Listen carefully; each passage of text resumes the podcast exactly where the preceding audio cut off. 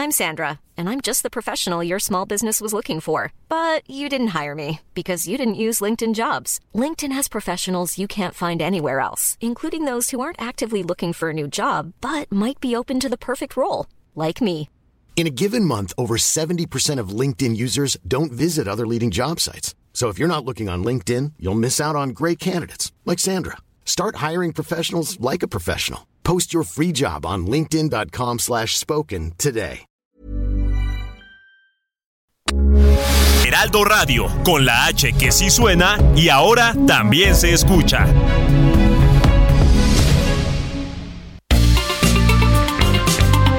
Heraldo Media Group presenta la información y el entretenimiento que usted necesita para estar enterado también en su descanso. Alejandro Sánchez y el informativo Heraldo fin de semana. Por el Heraldo Radio, con la H que sí suena y ahora también se escucha.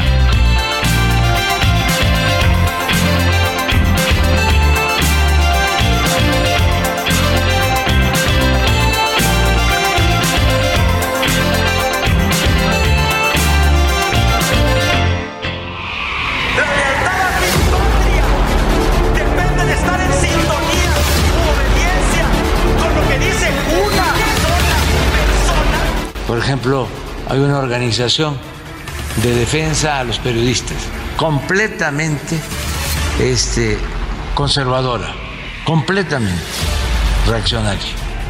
No actúan con independencia real, con profesionalismo. ¡Oh, la mano izquierda que explota por parte de Jackie Nava! Pone en malas condiciones a la Barbie Juárez. ¿No les molesta hacer fraude electoral y regalarle votos a partidos que no se los han ganado en las urnas? ¿No les molesta que el presidente use la mañanera, la cual se realiza con recursos públicos, para difamar y denostar a quien le viene en gana? La agresión ocurre a las 11.10 de la noche por parte de los tripulantes de la motocicleta mencionada. Después del atentado, a las 11 con 12 minutos se observa el paso de la motocicleta sobre Avenida Insurgentes, al norte, Barranca del Muerto y Parroquia al oriente. A las 11.18 se le observa sobre eje 8 Sur entre Coyoacán y Amores. El seguimiento nos permitió ubicar la unidad hasta cruzar el perímetro del Estado de México, este año, sino en general, es que las personas jóvenes, saludables, acuden a los puestos de vacunación contra influenza y esto les quita la oportunidad a las personas que realmente se benefician de la vacuna contra influenza, que son los grupos de población que he mencionado.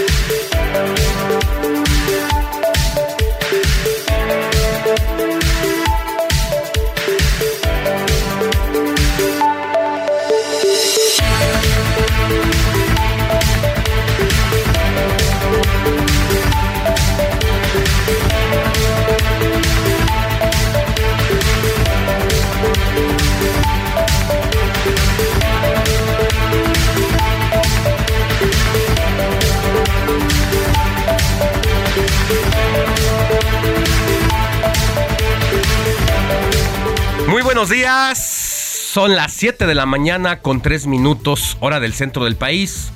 Yo soy Alejandro Sánchez y a nombre de un equipo de trabajo y de colaboradores que seleccionan lo mejor de la información desde anoche y durante la madrugada, le vengo a informar. Estamos transmitiendo totalmente en vivo desde Insurgente Sur 1271 en este sabadito 17 de septiembre de 2022 porque la noticia no descansa. Aquí están todas las noticias más relevantes en las últimas horas y vaya que hay mucha información.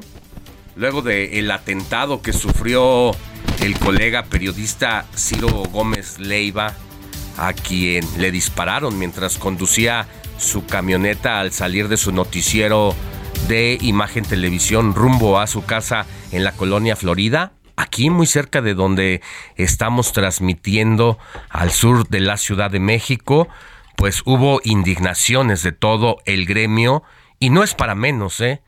No habría salvado la vida a Ciro Gómez Leiva de no haber sido por la camioneta con el blindaje en la que se trasladaba, una camioneta que ha dispuesto la empresa para la que trabaja desde hace seis años. Le dieron esa camioneta, decía el colega Ciro Gómez Leiva, y cuando uno mira los disparos, pues no había otro objetivo y otra misión más que la de acabar con su vida. De inmediato, eh, los, el gremio periodístico dijo que esta situación no puede pasar desapercibida porque de por sí este año es uno de los más violentos para el periodismo en todo el mundo, no solamente en el país. Más 18 de 18 atentados contra colegas periodistas que terminaron en ejecuciones y que ya no importa si vives en Veracruz, si vives en Sinaloa, si vives en Mérida o si vives en la Ciudad de México. Esto indigna demasiado y sin embargo el país sigue polarizado. Veíamos algunos seguidores de un partido político en el que prácticamente o con el que prácticamente se estaba festejando lo que le había pasado a el conductor y periodista Ciro Gómez Leiva.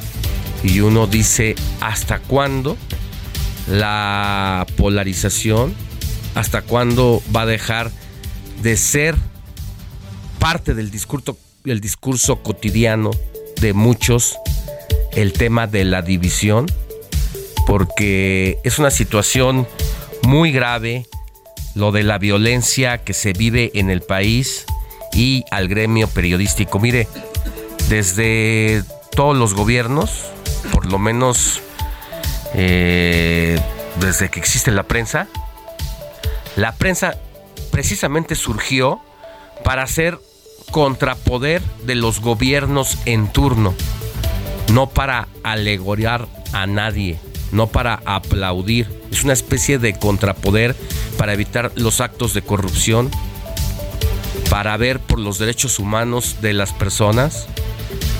Así que no puede cambiar la prensa su espíritu y su papel primordial, que es precisamente la de revisar al poder para volverse aplaudidores de un gobierno. Eso no puede ser.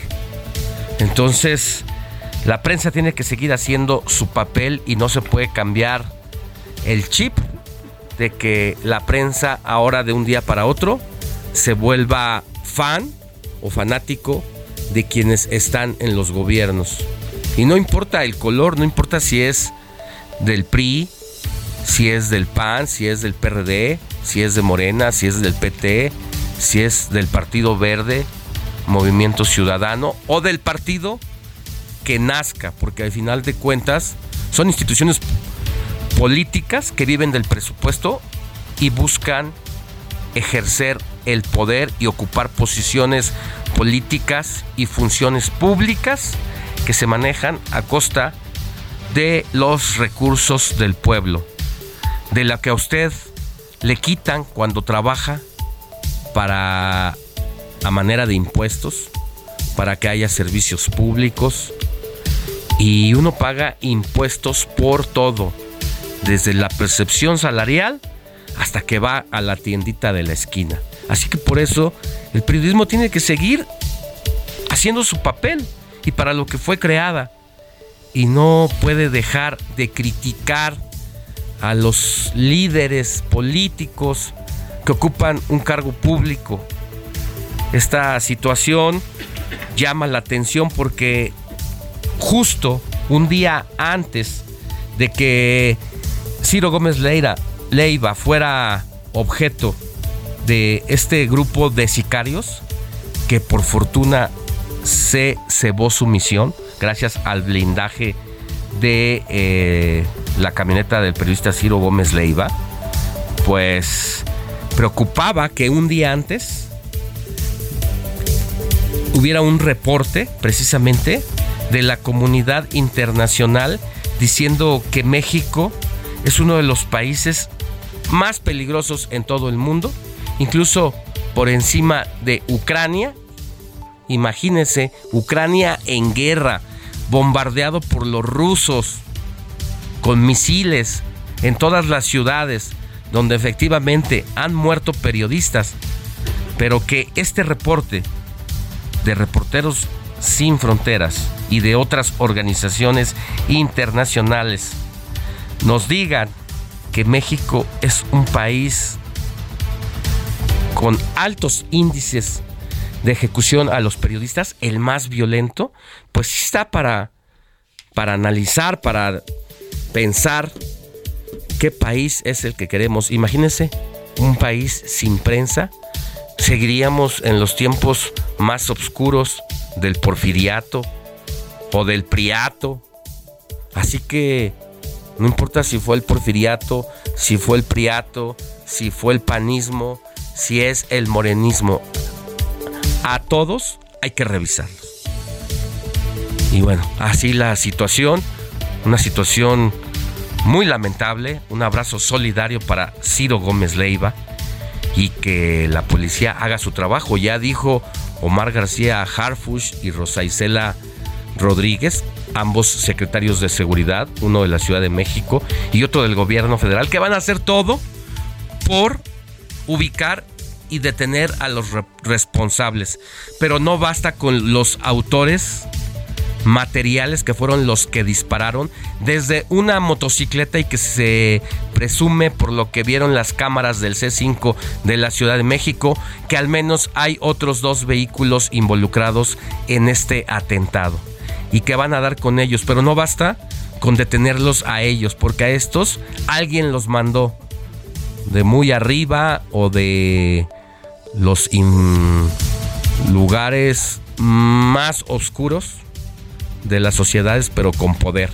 Y tenemos que saber quién atentó contra Ciro Gómez Leiva, porque de no tener esa información quedarán muchas sospechas, quedarán muchos señalados de los que se, se pudiera, pues sí, sospechar. Así que la autoridad tendrá que hacer su trabajo. Mi querida Moni Reyes, muy buenos días. Muy buenos días, Alex. Gracias. Qué buena editorial acabas de hacer, ejemplificando exactamente lo que sucedió con nuestro colega Ciro Gómez Leiva, que nos enterábamos de esta noticia el jueves por la noche, después de a las 11 de la noche es lo que le sucede y posteriormente, bueno, pues ya sabes, las redes sociales empiezan a, a bombardear con todo y te vas enterando en la madrugada y dices, no, no puede ser. mira, de no haber sido porque se dio a conocer la noticia precisamente a partir de la cuenta del propio periodista, decías de su cuenta de tweet, de Twitter, a través de un tweet, era algo insospechado, o sea, que no dabas crédito. Esto no ocurría desde Manuel Buendía. con un periodista de nivel nacional de esa talla. De esa categoría. Eso no quita que todos los demás colegas que han fallecido desde el sexenio de Vicente Fox, que es donde se empezaron a tomar los nuevos registros, hasta ahora, sean menor.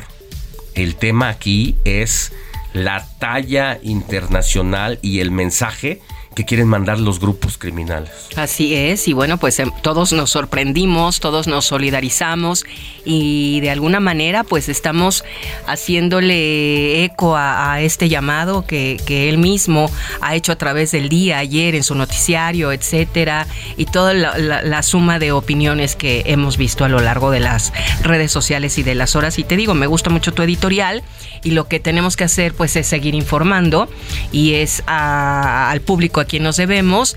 Y bueno, pues la tarea ahí está, la, la noticia no descansa. Y, aquí estamos nosotros en el informativo fin de semana, hoy sabadito, justamente 17 de diciembre. Ayer empezaron las posadas. Y bueno, pues. Oye, me mudé de. cambiando de tema y echándole ganas a la vida y con otras cosas que, que nos dan para adelante. Claro. Ayer hice mi mudanza que ya venía cantando aquí. Empecé a las 10 y media de la mañana. Y terminé a las 12 de la noche. ¡Qué horror! Y el lugarcito a donde llegué, que es donde viví hace un tiempo, eh, al lado la posada, los cánticos tradicionales de arrullar, eh, bueno, de buscar el la posada para el niño Dios, ¿no? en ese, sentido se toma, bueno, todos los cánticos en la manzana. Así, así, así. Tenía mucho que no, no, no veía. Es que hay colonias que todavía tienen esa tradición, como la Escandón, por ejemplo, y otras que de plano ni las ves en las lomas, ¿no? Nada. que ahí no ves nada de eso. Muy cerca de aquí, pues yo también estoy muy cerca viviendo ahora de aquí y vivía muy cerca de aquí pero en un perímetro de 5 kilómetros cambia la vida. ¿eh? Claro, es, como la frontera, ¿no? Sí. Que das un paso y dices, ay Dios, estoy en otro mundo y regreso al, al, que sigue. Pero bueno, pues muchas felicidades, que tu cambio sea para bien y que te recibieron con la posada los vecinos. Sí, muy, muy, muy padre.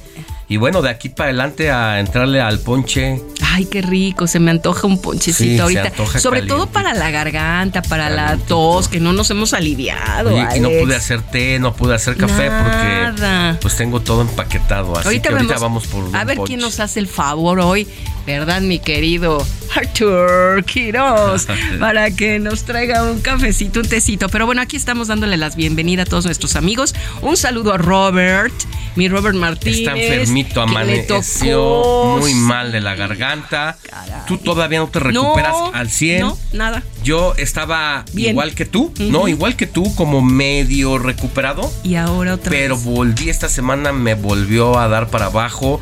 Por favor, cuídese mucho.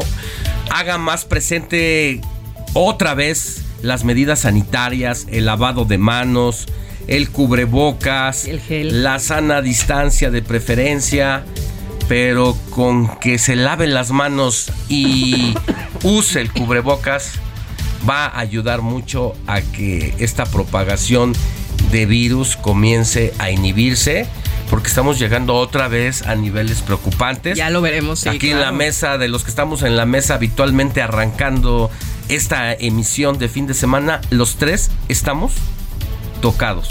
todavía sentidos tocados. Robert que se salvaba por joven, por deportista, porque se alimenta bien velo, ¿no? O sea, no perdona.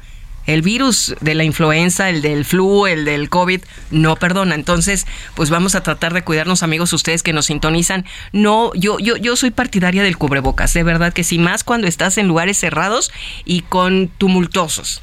Está comprobado, Moni. Después del COVID-19, incluso el las enfermedades típicas como la gripe, como la tos disminuyeron.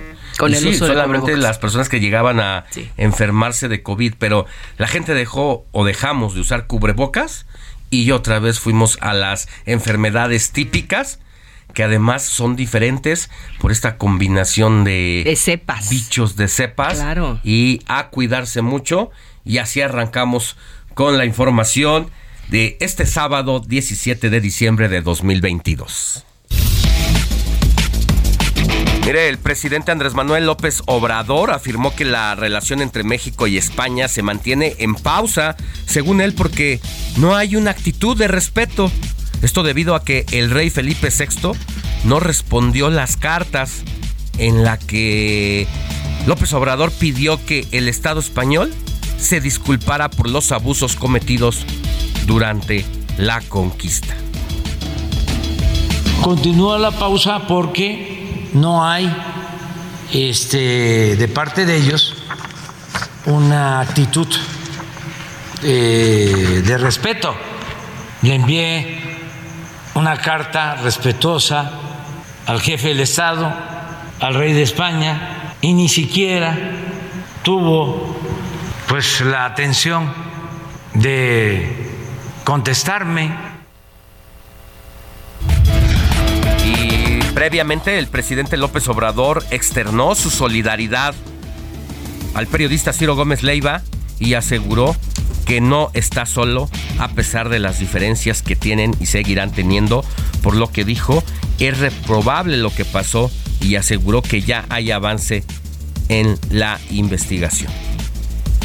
Quiero enviar mi solidaridad, enviarle mi apoyo a Ciro Gómez Leiva, que ayer fue víctima de un atentado. Afortunadamente no hubo consecuencias fatales, graves, y lo celebramos porque es eh, un periodista, un ser humano, pero además es eh, un dirigente de opinión pública y un daño a una personalidad como Ciro genera mucha inestabilidad política.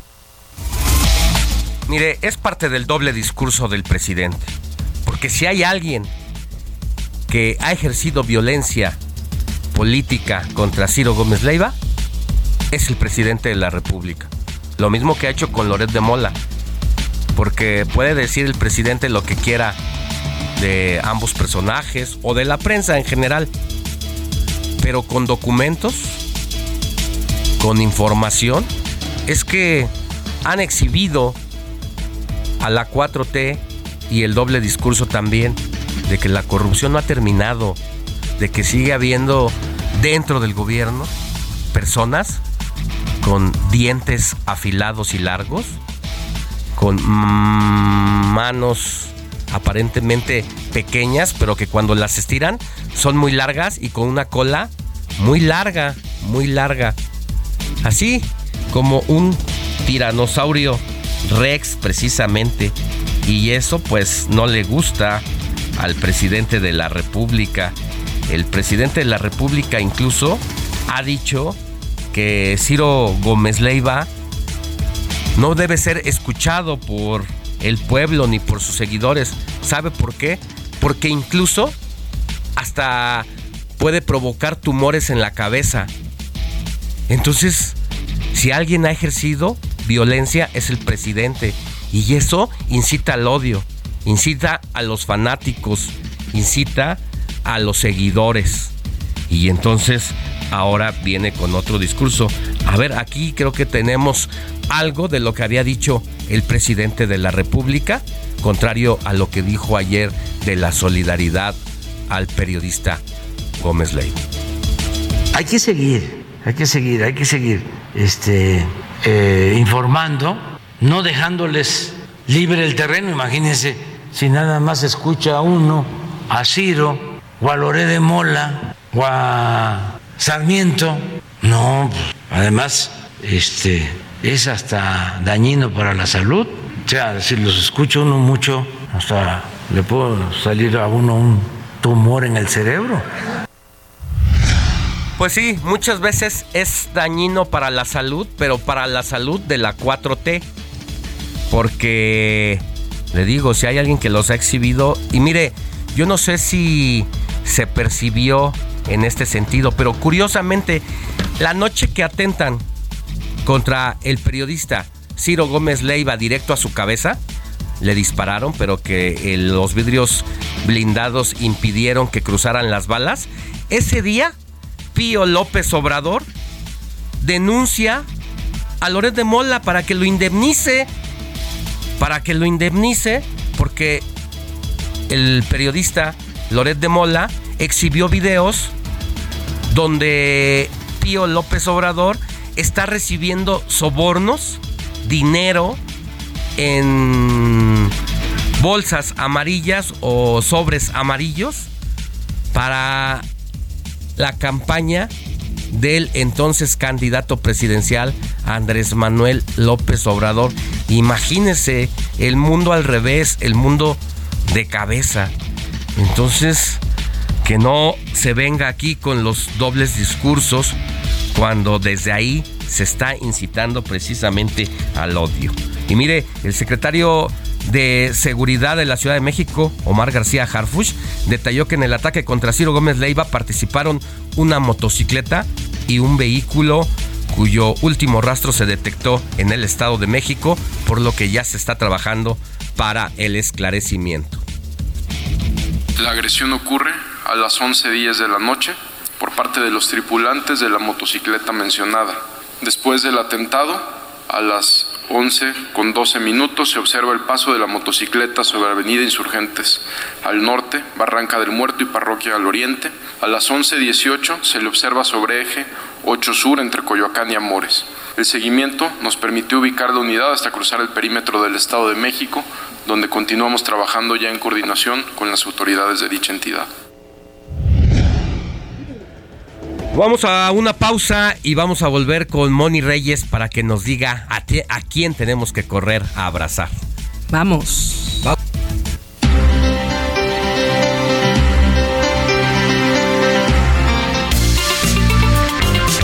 La noticia no descansa. Usted necesita estar bien informado también el fin de semana. Esto es Informativo El Heraldo Fin de Semana. Regresamos.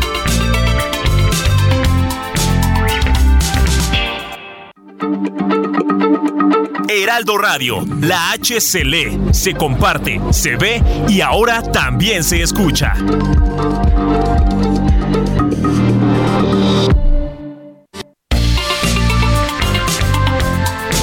Siga en sintonía con la noticia. Alejandro Sánchez y el informativo Heraldo fin de semana. Continuamos.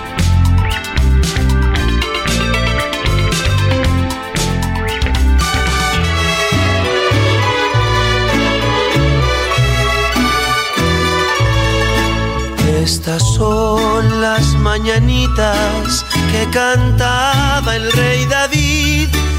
A las muchachas bonitas se las cantamos aquí.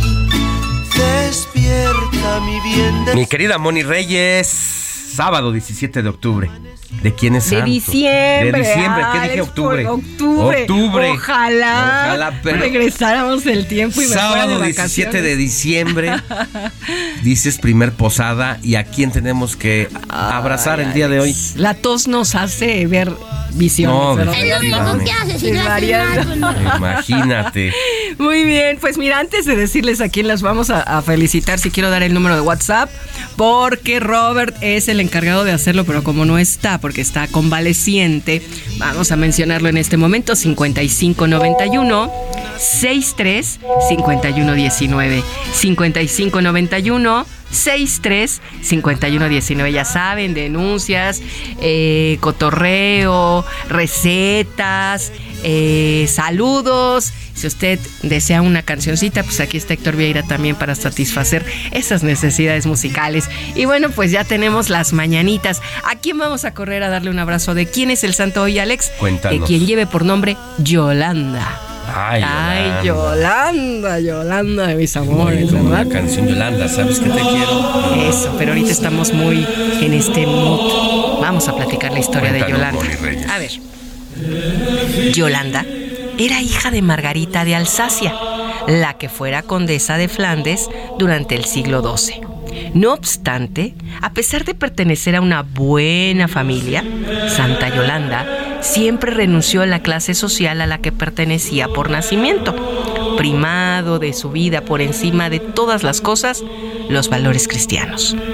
Cuenta la historia que tras hacer un viaje a Luxemburgo, Yolanda empezó a sentir esa llamada del Señor y quiso ingresar a un monasterio perteneciente a la Orden Dominicana. Sin embargo, su mamá quería que se desvinculara de la iglesia, por lo que no dejaba de poner en su camino obstáculos y tentaciones para impedir que tomara los hábitos. Con el tiempo, Yolanda se vio obligada a escapar de su casa viviendo aislada en una cueva durante algún tiempo. Finalmente, su santa madre dio con su paradero y se resignó a la idea de que su hija se hiciera monja, aceptando que se trasladara al monasterio alemán llamado Marienthal, donde se convirtió en un modelo a seguir para todas las hermanas y la Madre Superiora. Ay, qué historia tan mona, ¿no? La de Yolanda. Bueno, y parte de los santos, de las santos, eh, renunciar siempre a, todo lo material. Ah, sí. Para Ay, sí. despojarse de todo. Qué valor. Y ejercer el cristianismo de ayudar al prójimo y al más necesitado. Pues sí, por eso son santos y santas, ¿verdad? Entonces, a mí no me queda ser Santa Mónica, solamente pues para transmitir esta historia. Y además de Yolanda, que yo tengo una gran amiga que por cierto es comunicóloga que se llama Yolanda y trabaja en la cadena Raza, vamos a darle un abrazo a quien lleve por nombre Cristóbal. Cristóbal.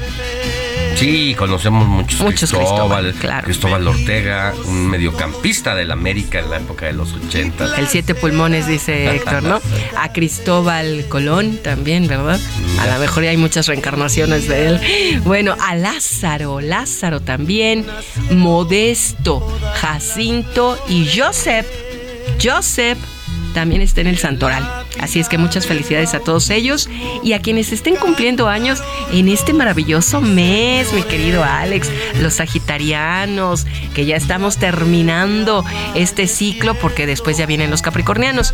Pero muchas felicidades a todos, todos los que estemos cumpliendo años en ese. Yo, claro. ¿Hoy? No, yo soy del 19. 19. Sí. Lo recuerdo bien, pero dices, es que los estamos cumpliendo. En este mes. Ah, en este mes. En este Lo mes. que pasa que sí tengo mucha relación de tu, de tu cumpleaños, Ajá. porque el día de mañana es cumpleaños de mi hermano, Así, el más 18. peque de la familia, y tú eres del 19. Yo soy del Y 19. Todavía eres Sagitario. Sí, Hasta, los por 20 su- hasta el hasta el 22. 21. 21, 22 es como normalmente Cambian los terminan signos, los ajá. ciclos de un- Zodiacales.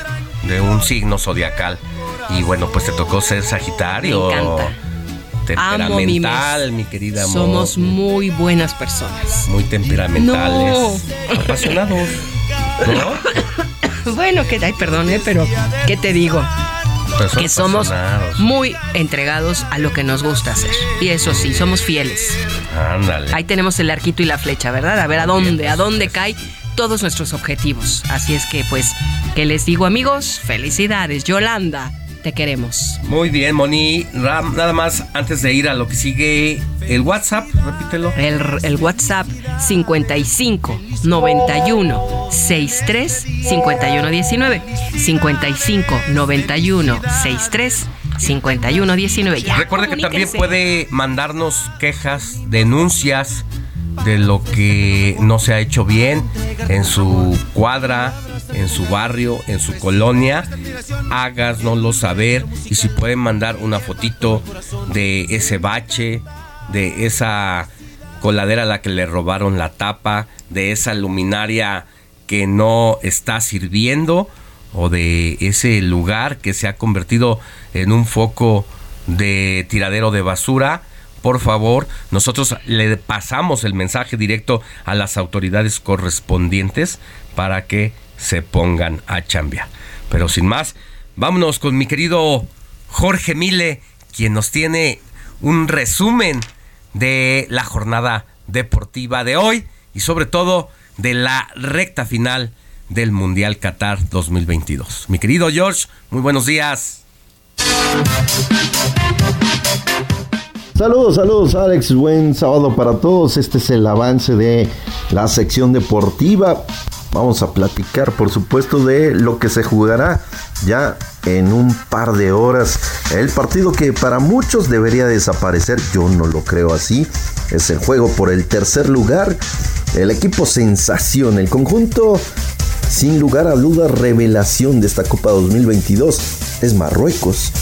El, los marroquíes enfrentan a la oncena de Croacia, que es comandada por el gran Luka Modric, que ha tenido un tremendo mundial, una gran participación en este 2022. Por cierto, hay problemas para el conjunto africano.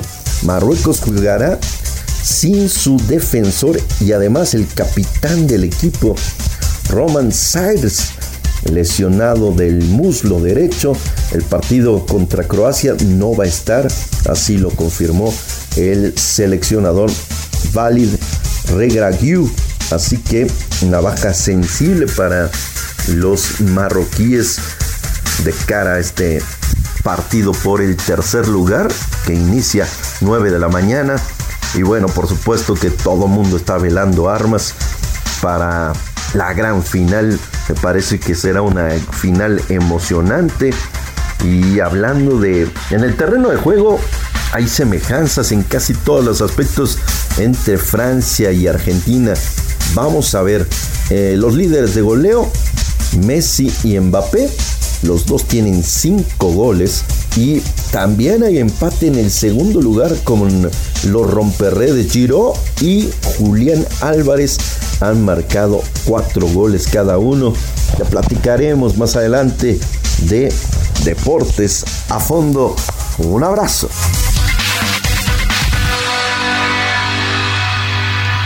Bueno, más adelante nos vamos con todos los detalles, ahora sí, con Jorge Mile y la final del balompié mundial allá en Qatar 2022. Yo creo que va a ser un juegazo entre la selección de Francia, quien busca por segunda vez de manera consecutiva su campeonato como uno de los más y como de las selecciones más importantes, y también va Argentina a buscar eh, levantar la copa y si no me equivoco, Héctor Vieira eh, por tercera vez serán eh, quien gane este campeón. Cualquiera de las dos selecciones, dos figuras importantes, por un lado Messi y por el otro Bam, Bampé. Así es, va a estar interesante. Este, ¿A quién le va Héctor Vieira? Porque él es futbolista de corazón. Le va a Argentina. ¿Tú, mi querida Moni? Yo, yo le voy a Francia. A mi Argentina no me simpatiza.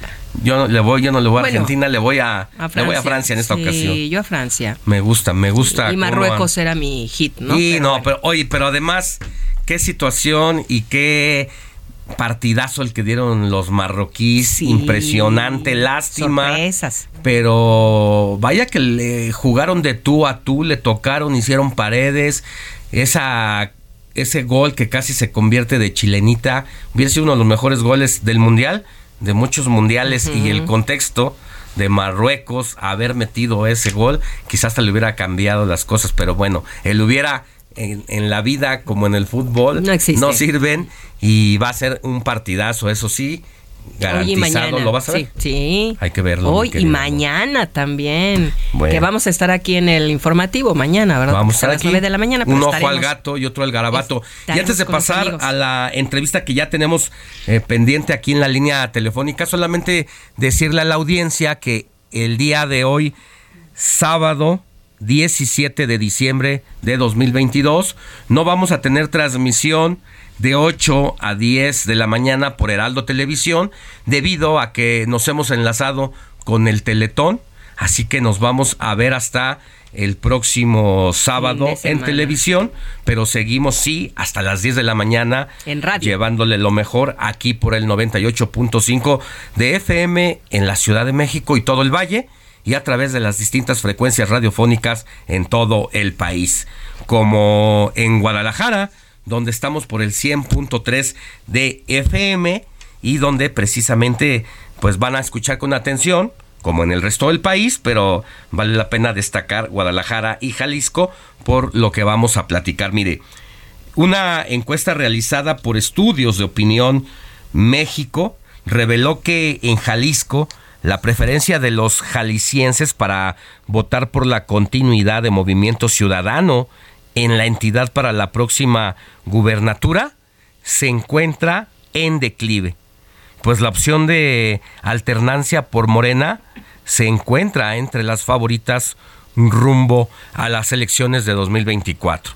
Y después de leer los resultados de esta encuesta de opinión, uno se pregunta, pues, ¿qué pasó si el gobernador Enrique Alfaro, el primer gobernador emanado de este partido, quien estaba en las nubes de la popularidad cuando llegó al gobierno y los primeros meses, pues hasta era un amplio eh, favorito de este partido y de muchos para volverse como un presidenciable.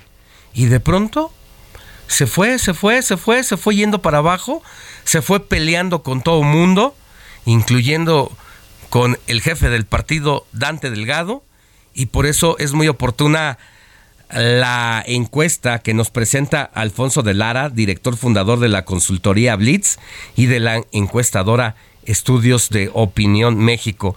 Querido Alfonso de Lara, muy buenos días.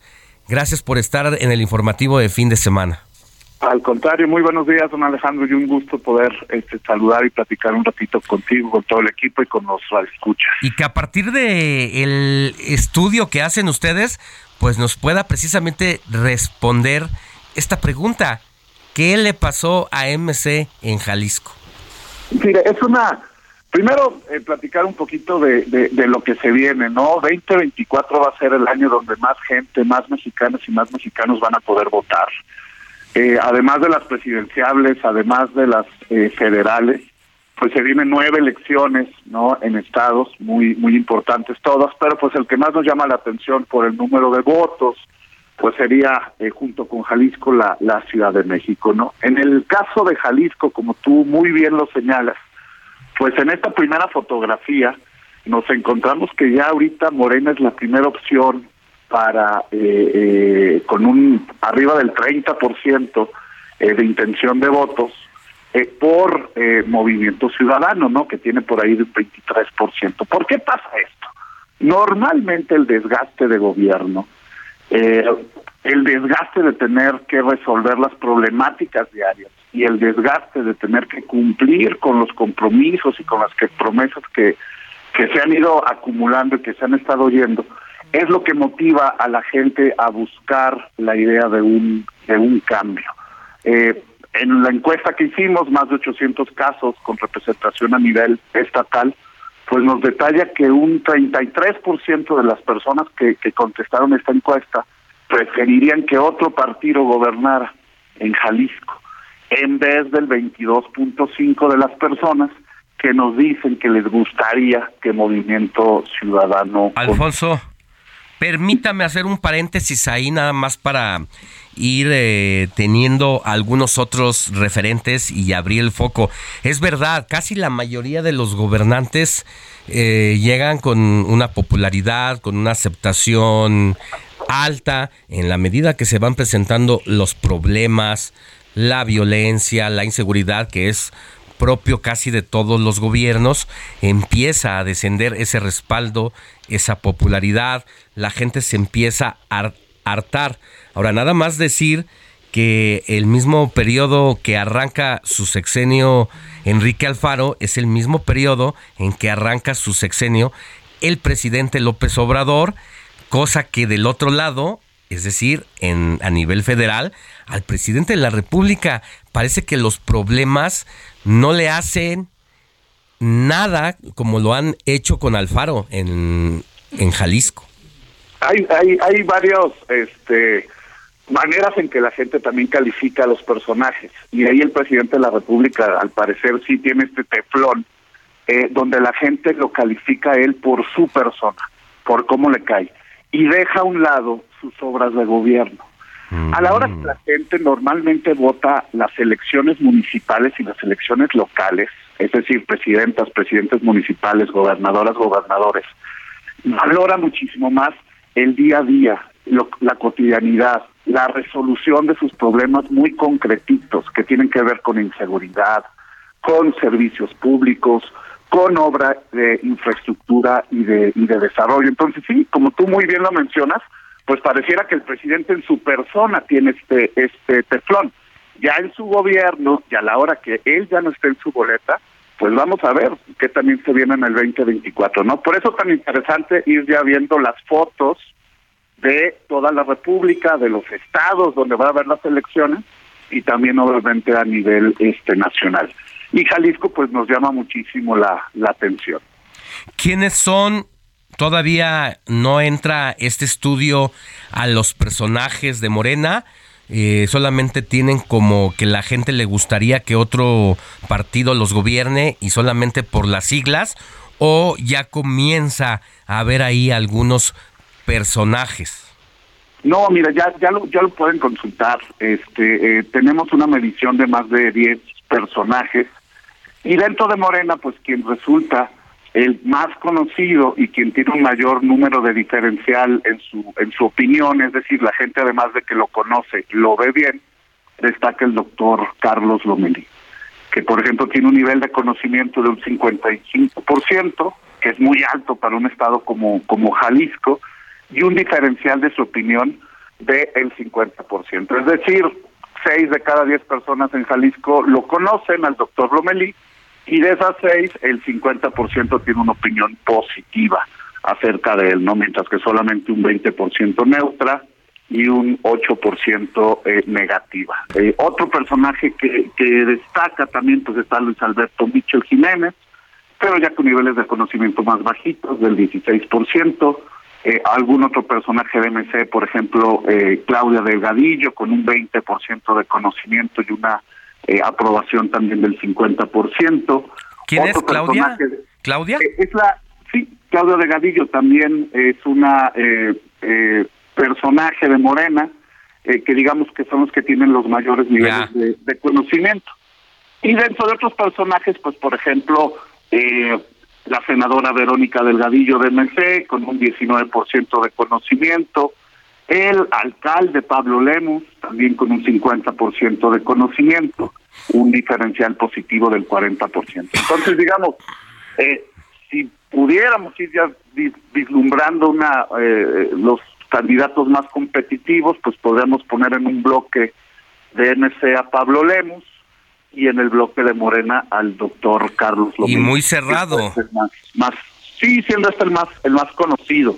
Muy cerrado. Hace un año seguramente no estábamos hablando de esto.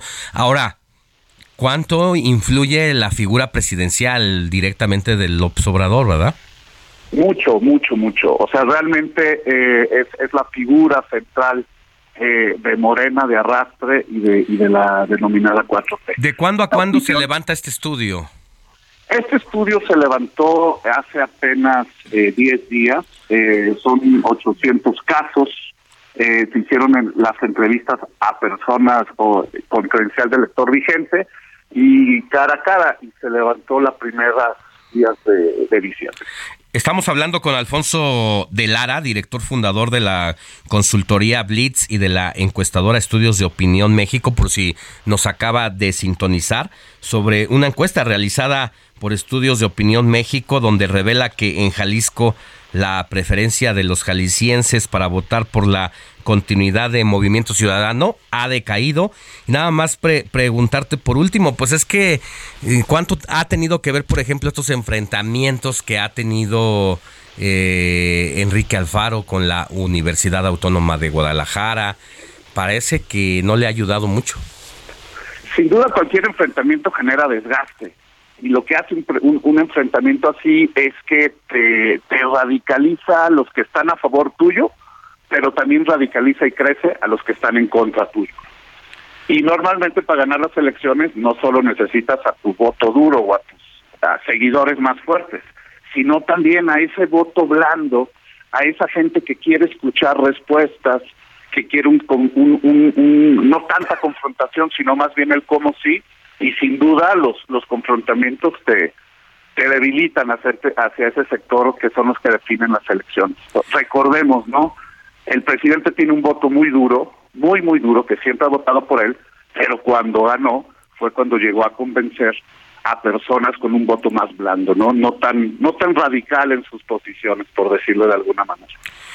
Bueno, pues aguas con lo que pueda pasar allá en Jalisco. Va a ser muy interesante, sobre todo, insisto, porque era un personaje con una popularidad muy amplia, eh, todo el mundo lo volteaba a ver como un posible candidato presidencial, pero fue perdiendo amistades, fue perdiendo empatías, se mostró iracundo, grosero, eh, el gobernador de Jalisco, parece que traicionó ahí a Dante Delgado con el presidente López Obrador, se dejó ir con el canto de las sirenas y todo esto pues ahí refleja precisamente la caída estrepitosa de Movimiento Ciudadano. Alfonso de Lara, ¿dónde podemos ver esta, esta encuesta?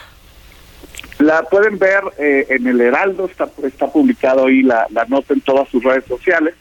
Y ahí viene una, un vínculo directamente a nuestra página, Exacto. que es. Ahí está toda la información y, y a detalle.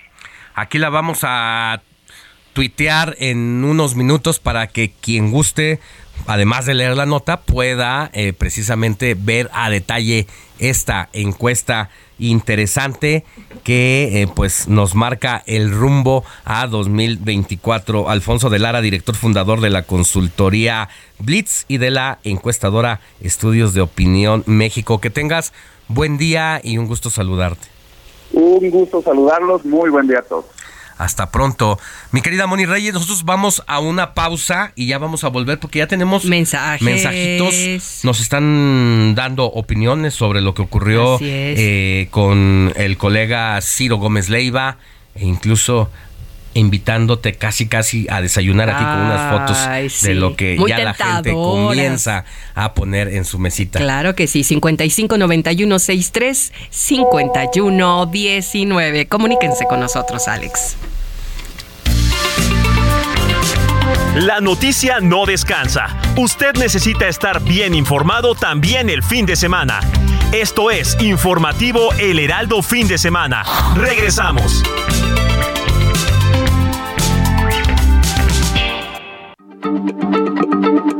Heraldo Radio, la H se lee, se comparte, se ve y ahora también se escucha.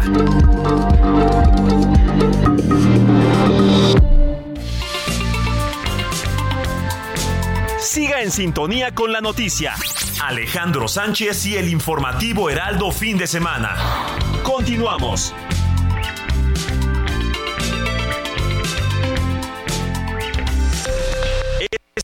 Es a la hora. Heraldo Radio le informa.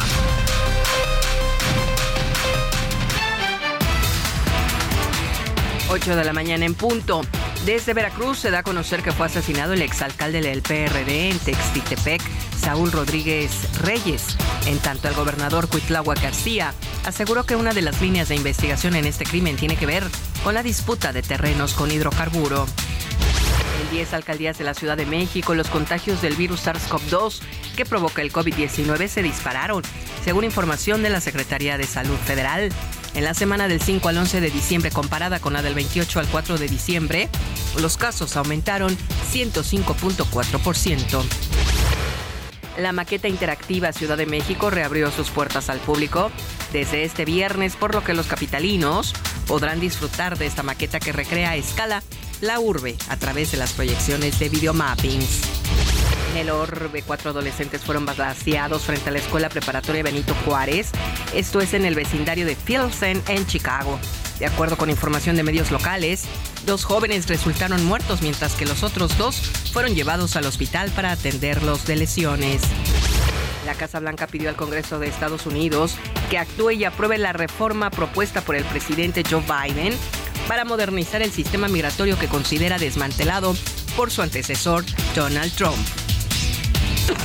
Esperé en el lugar de costumbre Como parte de los festejos navideños, el lunes 19 de diciembre, a partir de las 19 horas, estarán en concierto gratuito los Askis, quienes tocarán temas como Vienes y te vas o Cumbia Azteca. La presentación terminará a las 21 horas, las 9 de la noche. El evento se va a llevar a cabo en la explanada del centro histórico de la alcaldía Xochimilco. La vi, me quedé pensativo y mis lágrimas se confundieron con gotas de lluvia. 8 de la mañana, dos minutos, tiempo del centro de México, amigos. Estamos en el informativo fin de semana con Alex Sánchez y su gran equipo de trabajo. Les saluda Mónica Reyes. Siga con nosotros.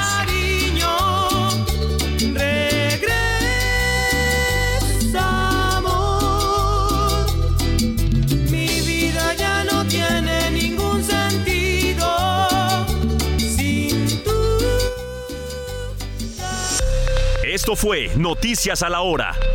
Siga informado, un servicio de Heraldo Media Group.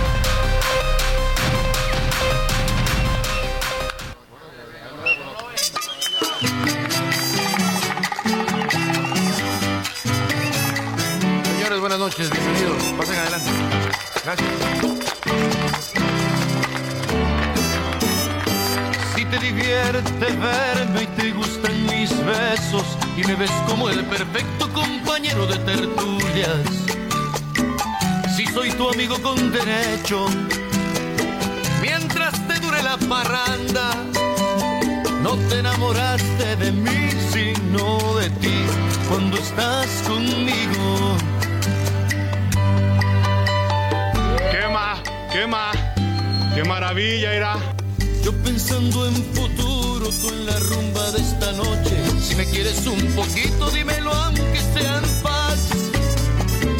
8 de la mañana con 4 minutos, ya estamos de regreso en el informativo de fin de semana. Y así, mi querido Héctor Vieira nos recibe con el gran Arjona, aunque a muchos no les guste. Así es, mi querido Alex Moni, amigos del auditorio, muy buen día. Pues un sabor bastante latino. Él es una mezcla como que entre de trova, como que entre de balada, históricamente hablando de la trayectoria de Ricardo Arjona. Pero este disco con eh, unos ritmos más ¿No caribeños. bachatoso? Exactamente, y de hecho este disco precisamente se llama Galería Caribe, se estrenó, fue lanzado el 29 de agosto del 2001 y precisamente estamos escuchando este tema que se llama Te enamoraste de ti, en el que cuenta además con una colaboración especial de un uno de los grandes exponentes de la salsa como lo es Willy Colón. ¿Y por qué estamos escuchando este tema, Alex Money, amigos del auditorio? Porque fue precisamente un día como hoy, 18 de eh, diciembre, 17 de No diciembre vas a decir del año octubre, 2000. ¿eh? No vas a decir octubre. Sí, no, ya me ando atrasando, no. ¿Verdad? 17 de diciembre del año 2000 que se estrenó este disco. Sí. Se estrenó esta canción. El disco se estrenó 29 de agosto del 2000. Este tema se fue lanzado como tercer sencillo el 17 de diciembre del mismo año 2000 y por eso lo estamos escuchando. Es decir, está cumpliendo 22 años de este Nada menos y nada lanzamiento más. Qué bien, de este qué disco bonito. titulado eh, Galería Caribe, del cual se desprendió su primer eh, tema, su primer éxito titulado Cuando, una canción también icónica de Ricardo Arjona y que bueno, para muchos es considerado uno de los mejores, si no es que la mejor producción de Ricardo Arjona. Aunque hubo Ay, pero otras... señora de las cuatro décadas es una. Por supuesto, hitazo, un por clásico Dios, también, sí. que de hecho de las producciones anteriores de Ricardo Arjona, como lo es Animal Nocturno, Si el Norte fuera el Sur, Sin Daños a Tercero, Sin Daños a Terceros, perdón, eh, fueron también discos muy exitosos. Quizá Galería Caribe no fue tan comercialmente hablando tan, tan difundido quizá, pero sin lugar a dudas los arreglos, las composiciones, o sea, Están ricas, está muy, muy sí. sabroso, muy Para exquisito. bailar. Para En bailar estas posadas. en las posadas, un sabadito ahí con una un jaibolito mientras escuchas tu disco Galería Caribe de Ricardo Arjona, bastante agradable. Entonces, pues como siempre ya es una tradición Alex mojito pues mí. empezamos con sabores latinos. Guapachosos. Este informativo de fin Pero de ahora en mi cumpleaños me pone señora de las cuatro décadas. Ah, me parece perfecto, mi querida Moni. Y por supuesto, tu Andrea Bocelli Mm. y tu Marc Anthony. Ya tenemos la lista de las complacencias para Moni en su Claro que cumpleaños, sí, me Alex. tienen que consentir en Hay que este consentirla a mi querida Moni. Y tiene que ser mañana, Héctor. Sí, mañana. Porque es 17, mañana 18. domingo es 18. Y el lunes. ella es cumpleañera el próximo lunes. El lunes. Así que Justo por, nací empezando por el 19. adelantado, por adelantado, te puedes ir poniendo bello. Mañana a hacer su Las- play limoni, su play limoni. Exactamente. Muy bien, muchas Es más, gracias. mañana arrancamos el Monifest con sus complacencias. Uy, pues, Muy bien, mi querido Ek. Gracias. Gracias, Alex Moni. Al ratito tendremos más música. Claro Gracias.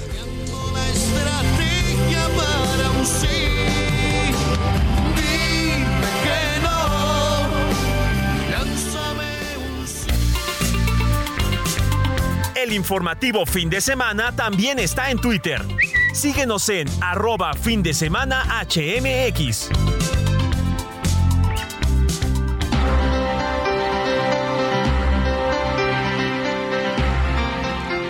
Mire, antes de pasar a la siguiente entrevista, nada más le quiero decir que debe estar atento porque en el transcurso del informativo de fin de semana le vamos a tener una entrevista con Carlos Martínez Velázquez, director general del Instituto del Fondo Nacional de Vivienda para los Trabajadores, el Infonavit, que ha sugerido a los trabajadores del país que cuenten en este momento con un crédito de vivienda a cambiar su deuda a pesos antes del 31 de diciembre para evitar el aumento por el alza al salario mínimo que entra en vigor el primero de enero de 2023 y también por la inflación. Es decir, si usted en este momento le debe 100 mil pesos al banco y no cambia su estado de cuenta y su deuda de UDIs a pesos mexicanos, su deuda de manera directa, sin que se lo consulten ni mucho menos, va a pasar de 100 a 108 mil pesos. Si debe 200 mil, va a deber 216 y así sucesivamente. Le vamos a decir qué tiene que hacer, cómo tiene que hacer para evitar que ese cambio ocurra de manera automática y sus finanzas personales se vea perjudicado. Más adelante la entrevista en el informativo de fin de semana. Por lo pronto, vámonos con nuestro querido doctor Mauricio Rodríguez, vocero de la Comisión Universitaria para la Atención de la Emergencia COVID-19. México vive actualmente un escenario, mire, combinado COVID-19, influenza y una gripe estacional, pero que no solamente se aprecia, se siente diferente a todas las gripes comunes. Y lo digo se siente porque aquí su servidor lleva un mes con altas y bajas y simple y sencillamente este bicho no se va. Ya con tratamiento médico, ya diagnosticado que no es COVID-19, ya diagnosticado que no es influenza, que simple y sencillamente, como nos dijo la doctora, y este es un a título de ella, no es que sí, que así se le denomine, lo aclaro, simple y sencillamente es una gripe perra, me dijo. Entonces, es una situación muy complicada. Mi querido doctor Mauricio Rodríguez, es un gusto tenerte con nosotros. ¿Cómo estás? Hola, Alex. ¿Cómo andas? Buenos días. Saludos al auditorio. Gracias por invitarnos. Pues aquí lesionados, dos que estamos aquí en cabina, pues nos llegó, nos llegó, doctor. Nos tocó, doctor. Sí. pues mira, este, que, ahora sí que qué bueno que lo podemos ilustrar así porque con ejemplo con ejemplo empírico. un ejemplo con, exacto vivo persona verdad sí. Eh, fíjate cómo ahorita ya estamos viendo otra cosa. Estamos viendo una ola combinada estamos viendo ya una mezcla de microbios. Y eso hasta cierto punto es una buena noticia porque ya no es COVID el, el, el protagonista principal sino que está compartiendo la escena con eh, con la con otros con otros bichos, ¿no? Por ejemplo, influenza. Estamos viendo la peor temporada de influenza desde 2016. Eh, alrededor de pues alrededor de mil casos a la semana confirmados, que, que eso pues, deben ser como diez mil más o menos o algo así en el, en el sistema Centinela, que es el sistema que vigila esto. Y estamos viendo muchos catarros y estamos ya cerca de los 4.000 casos diarios confirmados de COVID, que también debemos de andar como por 40.000, ¿no? Eso hay que multiplicarlo por 10 y no es que ahora por más. Entonces, esto dificulta los diagnósticos. Seguramente, Alex, anduviste del tingo al tango, ¿no? Te hiciste una prueba, te hiciste otra. Este, no sabía que aislarte, pues, si ponerte cubrebocas o si no. Sí, doctor, este, En, los días, en los días que te, que te fueron diagnosticando. También el estar vacunados contra COVID y contra influenza, te modifican los síntomas. Y entonces, pues, Ah. probablemente sí tuviste COVID y fue solamente te dio un par de días la molestia de COVID así pri- principal, Sí. pero después ya ya salió. Pero bueno, todo esto nos sirve, Alex, para ilustrar, Mónica, para ilustrar que el problema que estamos enfrentando ahorita es que puede haber muchísimos casos de lo que sea leve, como quieran llamarle, al mismo tiempo y entonces eso te satura los servicios de salud, de, de consulta, y te puede agotar temporalmente algunos medicamentos en las farmacias. Además de que te genera costos y ausentismo, etcétera, ¿no? Entonces, ese es el problema ahorita, no no es la muerte, la hospitalización, el oxígeno. Acuérdense, en, en diciembre de 2020 estábamos platicando eventualmente en sus espacios eh, de, de dónde había tanques de oxígeno. Imagínate qué cosa, ¿no? Ahorita estamos, pues nada, vas a decir, oye, ¿dónde hay? En, en, mi farmacia no hay tal tal medicamento, alguien ubica y al, al lado va a haber, ¿no? O algo por el estilo. E- Eso estamos viendo, ¿no? Estamos con, con una hospitalización ahorita muy baja, o sea, los últimos, el, el último corte de la, de la hospitalización, eh, que, que es un indicador ahorita ya visto, ¿no? De, lo que es influenza y lo que es COVID, pero la red de, la red de hospitalizados de infecciones respiratorias tiene como 434 específicamente hospitalizados al, al día de ayer y, y llegamos a tener 24 mil en la segunda ola. O sea, Sí. imagínense de qué tamaño es la diferencia. ¿Cuántos, ¿Cuántos nos dices que hay más o menos ahora en la red? 434. Ahorita hay 434, pero fíjate, No. verano, ¿eh? ahorita en julio de este año, llegó a haber 1900. Sí. En enero de este año, 9000. En, en la ola de Delta, en la tercera ola de México, la 14.000 hospitalizados en, en, en la red. Y en enero, a finales de enero del 2021, 20, casi 25 mil casos, ¿no? Este, y antes en el verano del 2020, 16 mil o algo así. Entonces, pues si ahorita tenemos 438, Sí, no, no, no se pues sí compara. que se ve se ve súper tranquilo y las defunciones que es el otro indicador feo fuerte de la epidemia ahorita desde más o menos desde principios de octubre no tenemos ni un solo día con más de 12 defunciones Sí. y, y no les quiero asustar, pero en julio tuvimos días, varias semanas con más de 80 defunciones diarias. Eh, en febrero de, de este año tuvimos días con 500 defunciones diarias. Y así nos vamos para atrás. En la ola de Delta tuvimos días con 700 defunciones diarias. Y en aquella segunda ola trágica, en enero de 2021, llegamos a tener casi dos semanas con 1.200 muertos diarios.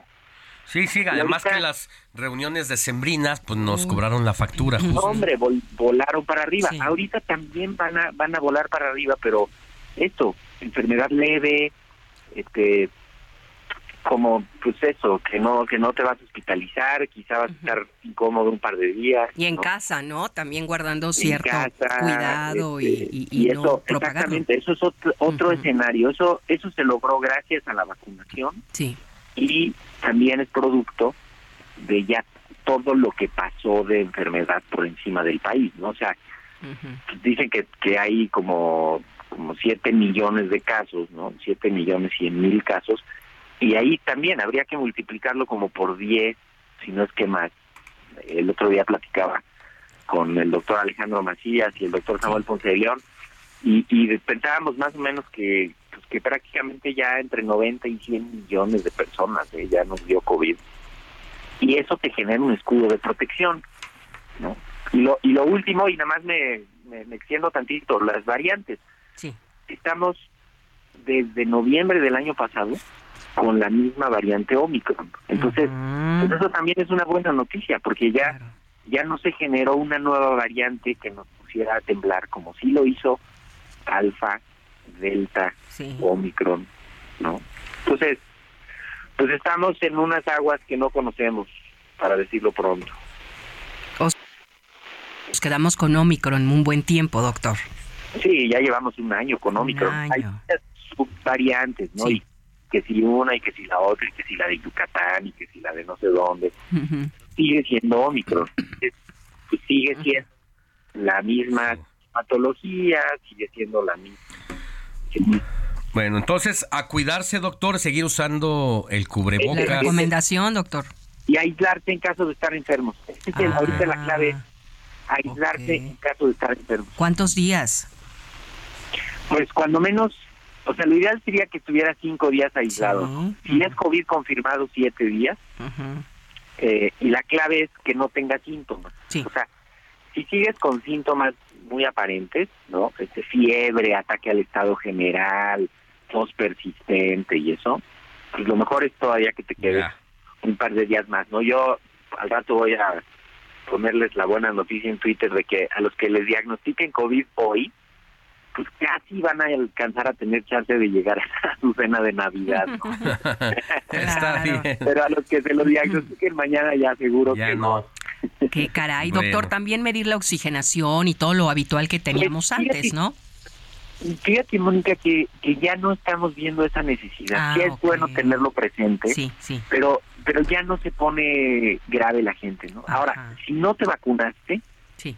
y te da COVID, entonces sí, vigílate y cuídate más, ¿no? Pero ahorita simplemente podrías tomar un par de medidas y, y lo más probable ya es que no baje la oxigenación porque el mismo virus cambió.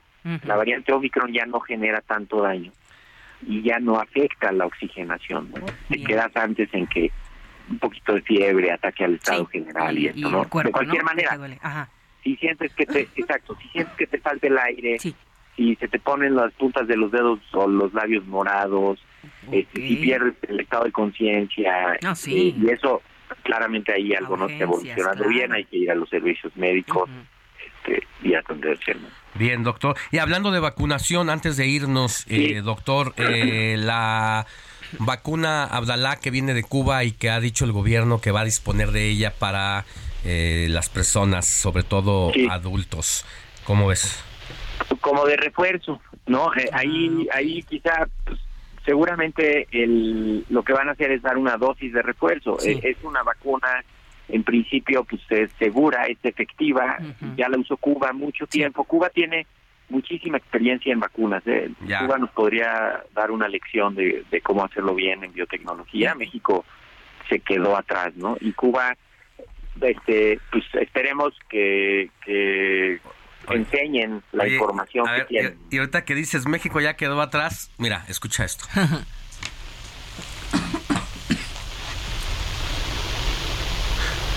Ya se está haciendo la investigación en México y va muy bien de la vacuna patria. Entonces vamos a tener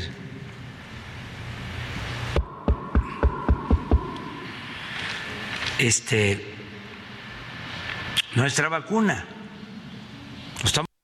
¿Cuántas veces no escuchamos? Ya viene, ya está, ya está en la Ya viene. ¿Te acuerdas cuando decía la directora del CONACYT decía que iba a No, estar en- ya, ya, está en la segunda fase. No, ya en la tercera. No, ya el Ya próximo mes. Y ya, eh, ya vamos para tres años, doctor. ¿Cómo la ve, doctor?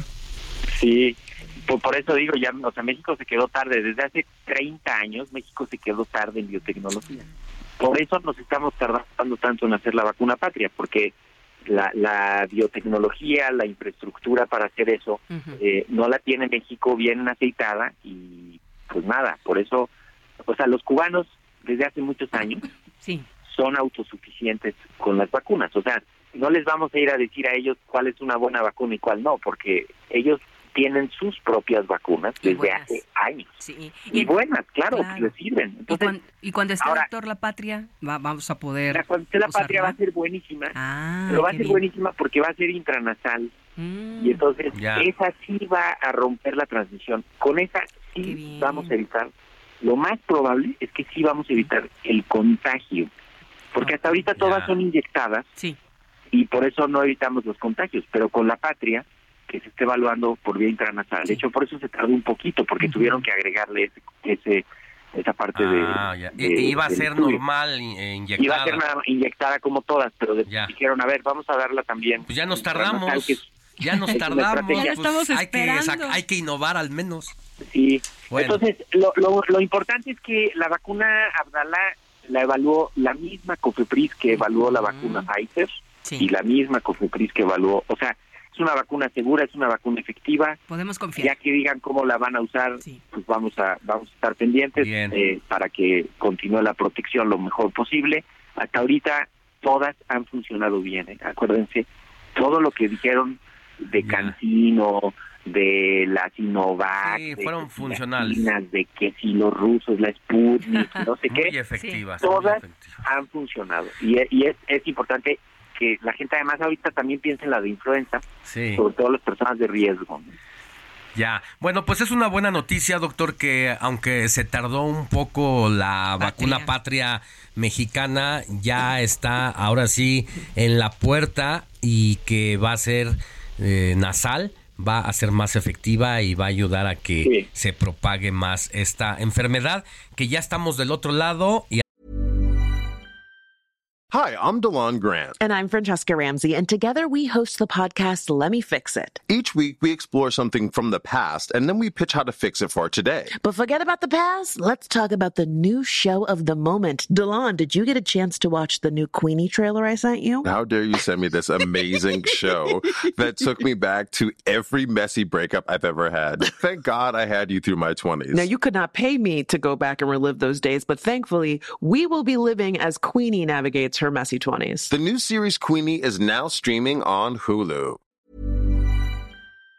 a manera de resumen, en esta ola combinada es Uy, positivo porque eh, pues ha, ha perdido también su efectividad el COVID-19 como lo conocimos.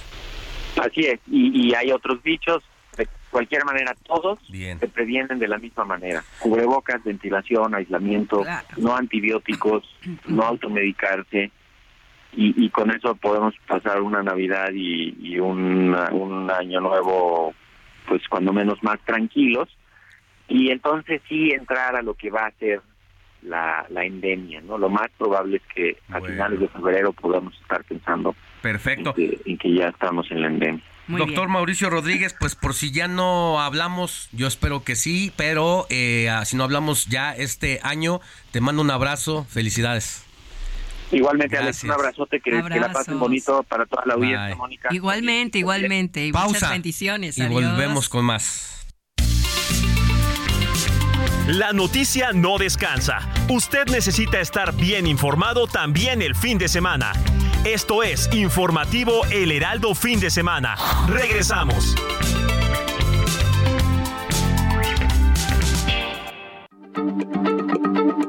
Heraldo Radio, la H se lee, se comparte, se ve y ahora también se escucha.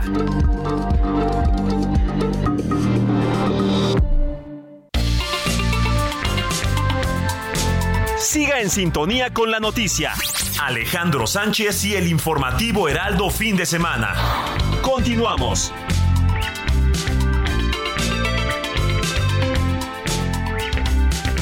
Como siempre, Fort Andrade La Viga te trae las mejores ofertas y ahora te ofrece dos unidades únicas en México, una Ford Expedition 2022 o una Ford Expedition Limited 2022, ambas de blindaje nivel 5.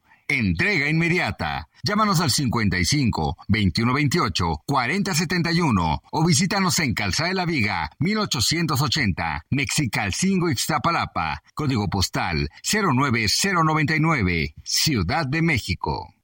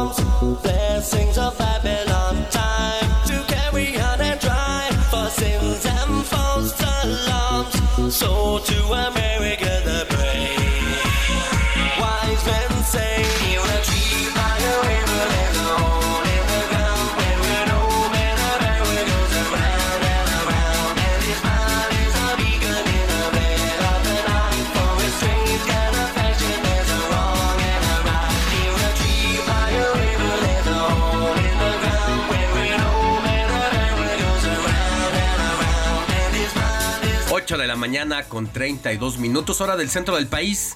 Héctor Vieira, ¿qué nos trajiste esta mañana otra vez? Pues del ritmo caribeño, del ritmo latino, ahora le dimos un giro drástico, pero bastante movidito igual. Eh, música electrónica, música dance, dirían por ahí ponchis ponchis. Pero está relax, ¿no? Sí, y aparte para escucharla en sábado está bastante buena y aparte pues es uno de los mejores DJs de todos los tiempos, el DJ italiano Gigi D'Agostino, porque hoy está No. cumpliendo 55 años, Que entonces no. uno de los clásicos, Gigi D'Agostino junto con Paul Van Dyke, junto con exactamente Armin Van Buren, sin duda grandes exponentes de la música electrónica, de la música dance. Esta música que tuvo sobre todo su mayor impacto a finales de la década de los 90 y a principios de los 2000, pero que sin lugar a dudas sigue vigente con grandes éxitos hasta hoy en día. Pero hoy estamos escuchando precisamente a Alex Money, uno de los clásicos precisamente de esta música, de este género dance. Esto se llama The Riddle, en español El Acertijo, precisamente con motivo del cumpleaños 55 del DJ italiano Gigi D'Agostino. Muy joven. Y este tema, sí, Muy joven y todavía. bello. Exactamente. Son jóvenes todavía y que todavía la siguen rompiendo. Claro, ¿eh? el talento no tiene A edad. ver, pero DJ Kike, a ver, ¿dó- ¿dónde revienta eso? A ver, porque la escucho, la escucho Muy ligera, baja. pero a ver, ¿dónde revienta mi querido DJ Kike? O reviéntala tú.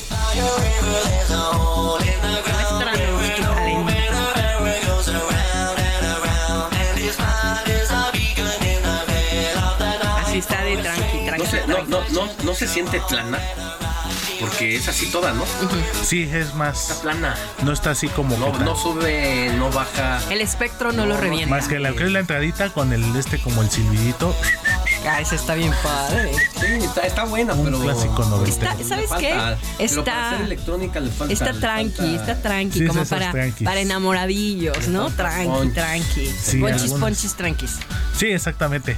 Pero bueno, vamos a hacer ahí otra selección después. Es Está más, bonita así como no hace mucho tuvimos la oportunidad de hacer ahí el especial de los ochentas Ajá. con Jorge Muñiz, digo, con Sergio Facelli, Sí. Oscar Atié. Claro. Bueno, Coque Muñiz también cuando intentó cantar, no el himno nacional, algunos éxitos que Sí, tuvo, pues también la rompió. Vamos a ir preparando entonces un especial de música electrónica Por y de favor, música antes de que dance. termine el año, y ¿eh? pues una- un saludo y una felicitación al gran Gigi D'Agostino hoy en su cumpleaños 55. Felicidades. Gracias, Héctor. Seguimos Hasta pendientes, Italia. Ale Moni, claro que sí.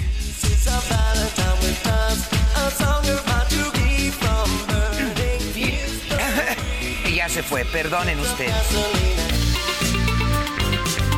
El informativo fin de semana también está en Twitter. Síguenos en arroba fin de semana HMX.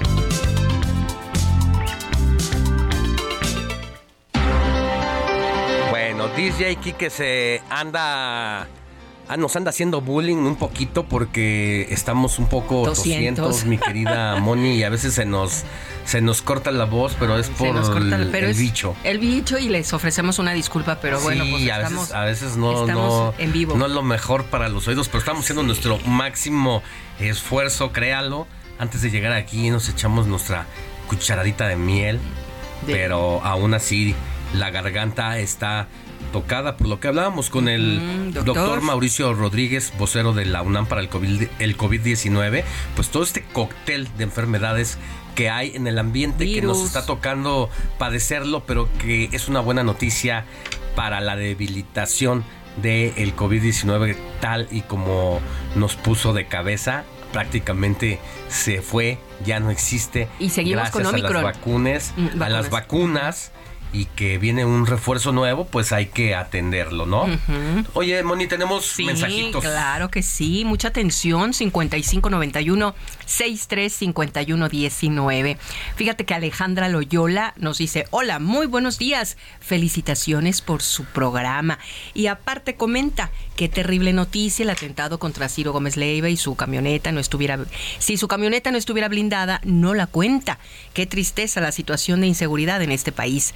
Bueno, pues esto es lo que nos dice desde Guadalajara Enrique Prado y nos dice que está a sus órdenes. Muchas gracias Luis Enrique Prado y también a Alejandra Loyola por sus comentarios. Felicitaciones. Y bueno, pues ya tenemos una fotito de un desayuno rico. Sí. Dos huevitos, o sea, yo creo que son divorciados estos huevitos con salsa roja roja sobre una tortillita dorada. Alex, Moni, Robert, buenos días. Soy Laredo Smith, nuestro amigo, escritor desde Texas, desde McAllen porque la noticia no descansa, dice. El Heraldo siempre avanza. Así es que unos huevitos rancheros para desayunar. ¿Ves? Le atiné a los huevitos rancheros. Pero además, muchas ya, gracias. eh, Laredo Smith, que nos escucha todos los fines de semana, mira, ya hizo su rima. Porque la noticia no descansa, el, Heraldo, siempre avanza. Eh, a ver, otra vez, Moni. Una, dos, tres. Porque, la, noticia, no descansa, el Heraldo siempre avanza. Guau, se, se- siente, se- se siente, el el Heraldo está está presente. Muchas el fin gracias. de semana, muy bien, gracias, por la Laredo. por la rima, querido Nos Laredo encantó. Smith, que nos escucha desde McAllen, Texas. Desde el Texas, nuestro estado favorito allá en Estados Unidos. Uno más, Moni, un Uno más. Muy buenos días. Un afectuoso saludo desde Jalisco, desde Guadalajara.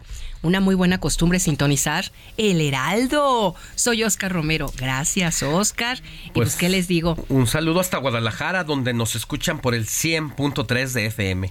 Así es. Saludos a toda la República Mexicana, a toda la banda. Y bueno, estamos aquí Mira, para. ya que dices para toda la banda, también a la banda regia. Ay, claro, por el Monterrey. 99.7 de FM, a la banda de La Laguna, 104.3 de Tampico, por el 92.5, Oaxaca, 97.7 de FM, Salina Cruz, por el 106.5 de FM, Tehuantepec, por el 98.1 de FM. ¿Tenemos otras ciudades? Tuxtla Gutiérrez 88.3, Chilpancingo 94.7, Tijuana 1700 de AM, bueno, McAllen, de donde nos saluda Laredo Smith 91.7, Brownsville 93.5 y bueno, a través de la cadena Now Media Radio en Chicago en el 102.9 y en San Antonio 1520 de AM. Muchas thank yous. Pues para todo el país, para lo largo y ancho de costa a costa, de frontera a frontera, estamos totalmente en vivo desde Insurgentes Sur, 1271, tercer piso de la Torre Carrachi, con un equipo de producción que hace posible que pueda sintonizarnos esta mañanita. En la producción está Héctor Vieira, en la asistencia de producción Diego Iván González, en los controles técnicos DJ Quique Hernández, Saludos, el ingeniero banda. de audio de Aquí fin de semana Arturo Quirós. Quirós. Y aunque hoy no está en cabina, Roberto Martínez sí se levantó y está trabajando desde su casa. Y nos está mandando información y haciendo resúmenes, escaletas, todo. etcétera. Todo, Robert. Eh, simple y sencillamente le pedimos que mejor no saliera porque anoche sí estaba muy, muy, muy mal. Fue poco a poco mormándose, su garganta se le fue cerrando. Dijimos, quédate en tu casita, en tu camita. Y se levantó Descansa, muy y es temprano obvio, es obvio. para comenzar a actualizar la información. Claro. Y aquí nos está escuchando. Un saludo para él. Y, Y toda la banda y de su la casa, banda de allá de su Iztapalapa. casa de los Hernández. De los Hernández, pero te digo que es obvio porque ha convivido con nosotros. De los Martínez, ¿eh? De los Martínez, Robert Martínez. Pero sabes que ha convivido con nosotros. También está en la calle, está tras la noticia, está haciendo sus, sus entrevistas, Sí. este, acompaña en todo este viaje por la noticia. Entonces, pues obviamente que es un contagiadero. Y, Sí, y- y le tiene sí, que sí. tocar, aunque está joven y fuerte, bueno, pues aunque sea Mira, leve. Hizo lo que el doctor Mauricio Rodríguez nos encargó hace ratito. ¿Te sientes mal? Aíslate. Aíslate de inmediato. Unos tres, cinco hizo- días. Hizo bien y ojalá, ojalá se recupere pronto Roberto Martínez. Un saludo a su mamá también, a doña Isabel. Isabel. Muy bien, y pues desde aquí tu- tus fans, mi querido Robert, desean tu pronto restablecimiento. Vámonos a la información porque durante su conferencia matutina de este viernes, el presidente Andrés Manuel López Obrador se solidarizó con el periodista Ciro Gómez Leiva y también aseguró que la relación entre México y España se mantiene en pausa. Buenos días Alejandro, amigas, amigos de El Heraldo de México. El presidente Andrés Manuel López Obrador reiteró que todavía existe una pausa en la relación entre México y España. López Obrador lamentó que el gobierno y la corona española no respondieron a las cartas que les envió, así como la actitud prepotente de algunas empresas españolas en México. Dijo que sigue pendiente que España tenga una actitud de respeto a México, que reconozca y que se disculpe por las atrocidades de la conquista y la colonia. No continúa la pausa porque no hay este, de parte de ellos una actitud de, de respeto. Le envié una carta respetuosa al jefe del Estado, al rey de España, y ni siquiera tuvo pues la atención de contestarme. Le mandé cartas al Papa Francisco y me las contestó todas y no necesariamente coincidíamos.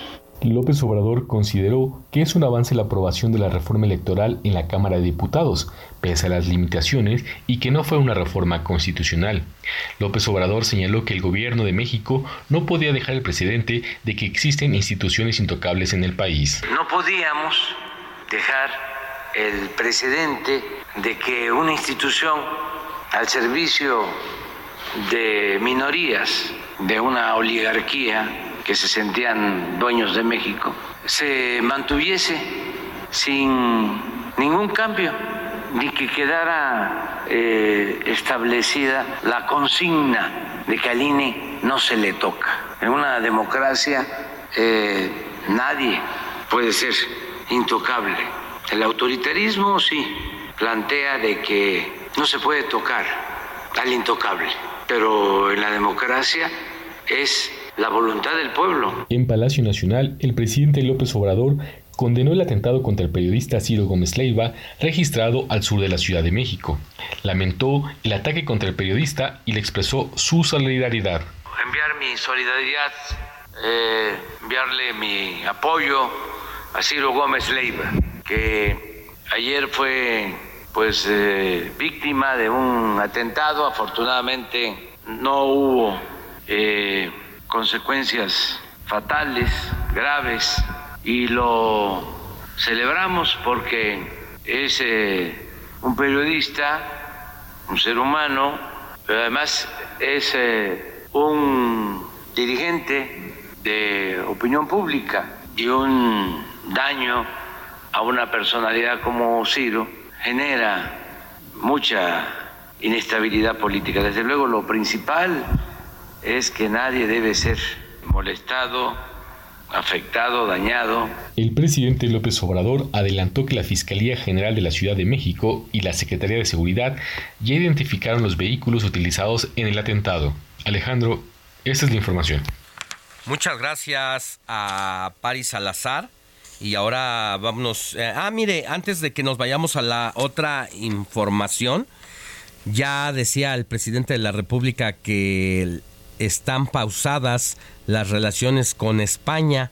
Bueno, pues ya la Embajada de España ya respondió, mejor dicho, el gobierno de España ha dado respuesta a estas aseveraciones del presidente de la República, Andrés Manuel López Obrador, y dice el gobierno español que rechaza tajantemente las declaraciones del presidente de los Estados Unidos mexicanos sobre su majestad el rey, empresas españolas y sectores políticos de España. Dichas declaraciones resultan incomprensibles tras una exitosa comisión binacional que tantos resultados concretos ha ofrecido. España favorecerá siempre el estrechamiento de los lazos fraternos humanos, culturales, económicos y educativos entre nuestros dos países hermanos. Hay que recordar que hace dos semanas un grupo de legisladores, cuando, de hecho un poco más, cuando fue la marcha de López Obrador el 27 de noviembre que recorrió parte de Paseo de la Reforma para llegar al Zócalo, una comisión de legisladores, tanto diputados federales como senadores, entre ellos Ricardo Monreal, se fueron a España a retomar las negociaciones bilaterales entre legisladores españoles y mexicanos para tocar diversos asuntos de la agenda global, entre ellos eh, economía, acuerdos comerciales y a esa reunión se refiere el gobierno de España. Cierto, se llevó a cabo, pero el presidente de la República rechazó en todo momento esa reunión de legisladores y recordar que pues es un por un lado el poder legislativo y por el otro el poder ejecutivo y que el presidente pues simple y sencillamente no ha estado de acuerdo con esa reunión legislativa, por eso el presidente recalca su posición de mantener las relaciones pausadas, pero aquí está ya la respuesta del gobierno español. Y vámonos a más información, porque Carlos Navarro también nos tiene la versión del secretario de Seguridad Ciudadana de la Ciudad de México, Omar García Harfuch, que reveló que los agresores del periodista Ciro Gómez Leiva huyeron hacia el Estado de México. Mi querido Carlos, tú tienes todos los detalles de lo que pasó después del atentado al colega Ciro Gómez Leiva. Buenos días. Buenos días, Alex. Te saludo con gusto a ti, al auditorio. Como bien lo comentabas, los agresores del periodista Ciro Gómez Leiva huyeron hacia el Estado de México, reveló el secretario de Seguridad Ciudadana, Omar García Harfuch. Ayer, en compañía de la jefa de gobierno, Claudia Sheinbaum, el jefe de la policía capitalina dio detalles del seguimiento a los, a los sujetos que intentaron acabar con la vida del líder de opinión. Escuchemos. La agresión ocurre a las 11.10 de la noche por parte de los tripulantes de la motocicleta mencionada. Después del atentado, a las 11 con 12 minutos se observa el paso de la motocicleta sobre Avenida Insurgentes al norte, Barranca del Muerto y Parroquia al oriente. A las 11.18 se le observa sobre eje 8 Sur entre Coyoacán y Amores. El seguimiento nos permitió ubicar la unidad hasta cruzar el perímetro del Estado de México, donde continuamos trabajando ya en coordinación con las autoridades de dicha entidad. Fue el jueves a las 11.10 de la noche que las autoridades recibieron la alerta por disparos. El periodista fue agredido en la colonia Florida, en la alcaldía Álvaro Obregón, y fue el blindaje de su camioneta que le salvó la vida. Dos casquillos fueron encontrados en la zona, sin embargo, se analiza si hubo más detonaciones. Es por ello que la Fiscalía General de Justicia de la Ciudad de México abrió una carpeta de investigación por el delito de homicidio en grado de tentativa. Además, comentarte, Alex, que el secretario de Seguridad Ciudadana informó que investigan el móvil de este atentado. Escuchemos. Al momento no podríamos especular sobre el móvil, no tenemos un móvil aún. Vamos a votar todas las líneas de investigación, no solo para saber el móvil, sino para saber cuántas personas hubo involucradas, cuántos vehículos hubo involucrados, desde cuándo se estaba planeando este ataque, etcétera. Pero lo darán ya las investigaciones muy puntuales y, y concretas que hagamos. Por su parte, la jefa de gobierno señaló que se trató de una agresión directa en contra del periodista Ciro Gómez Leiva. Además, manifestó su solidaridad con el periodista y prometió la detención pronta de los probables responsables de este homicidio en grado de tentativa. Alex, la información que te tengo.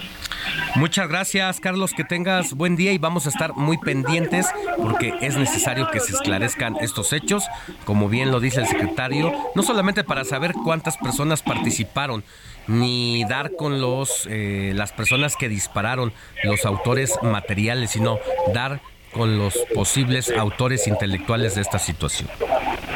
Claro que sí, Alex, vamos a estar pendientes de este caso que conmocionó a la sociedad mexicana. Que tengas buen día, hasta luego.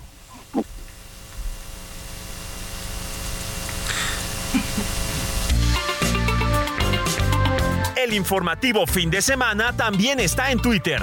Síguenos en arroba fin de semana HMX. pedí a, quien organiza el evento que si no había algunas fechas en donde él viniera a México y al siguiente día pudiera presentarse en el Zócalo o en un espacio público para un concierto gratuito. En aquel momento me dijeron pues que las fechas estaban llenas, pero eh, pues ahora se están contactando directamente a, los productores para ver en qué fecha podría venir Bad Bunny y poder pues apoyar esta solicitud que hace el presidente de la República para poder tener sea un concierto en el Zócalo, en Reforma. Bueno, todo lo que salga de aquí en adelante lleva feeling político dura de cara al 2024, pero mejor que nos traigan seguridad, que nos traigan vacunas. Vámonos con Roberto Martínez, quien tiene las actividades de Adán Augusto López.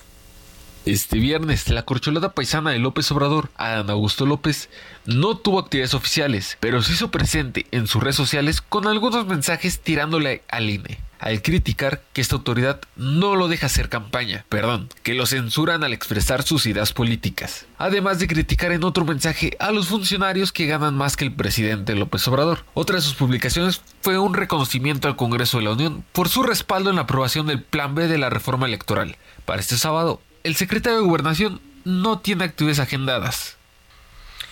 Bueno, no tiene actividades, pero de repente aparece por ahí o de repente sorprende con sus mensajes en redes sociales. Morni Reyes, tú tienes las actividades de la jefa de gobierno, quien también habló sobre el tema de Ciro Gómez Leiva. Adelante, Moni, con tu reporte. Así es, Alex. Muy buenos días. La jefa de gobierno de la Ciudad de México, Claudia Sheinbaum, externó la mañana del viernes su solidaridad y apoyo al periodista Ciro Gómez Leiva, después de que éste denunciara un intento de asesinato en su contra la noche del jueves. Cabe destacar que la mandataria capitalina además aseguró que se le brindará protección al comunicador a través de la Secretaría de Seguridad Ciudadana de la Ciudad de México y puntualizó, acabo de hablar con Ciro Gómez Leiva, estamos brindándole a través de la Secretaría de Seguridad e iniciando investigaciones con cámaras del C5 nuestra solidaridad y apoyo, aseguró Shane Pardo en su cuenta de Twitter. También en una entrevista que tuvo en la cadena Radio Fórmula, eh, la jefa de gobierno dijo que iban directo contra él y aseguró que efectivamente ese era el objetivo del ataque. Mientras tanto, el titular de la Secretaría de Seguridad Ciudadana, Omar García Harfush, aseguró que detendrán a los responsables y mostró su apoyo y respaldo al comunicador.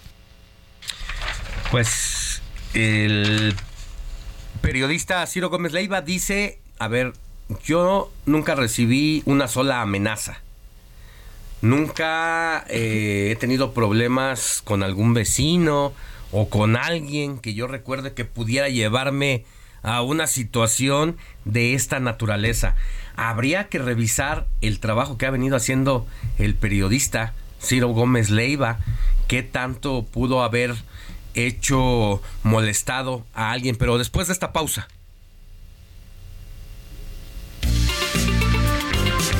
La noticia no descansa. Usted necesita estar bien informado también el fin de semana. Esto es Informativo El Heraldo Fin de Semana. Regresamos.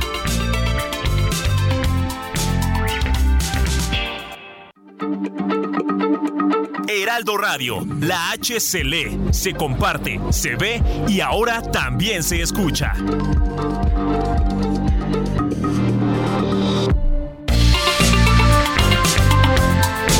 Siga en sintonía con la noticia. Alejandro Sánchez y el informativo Heraldo fin de semana. Continuamos.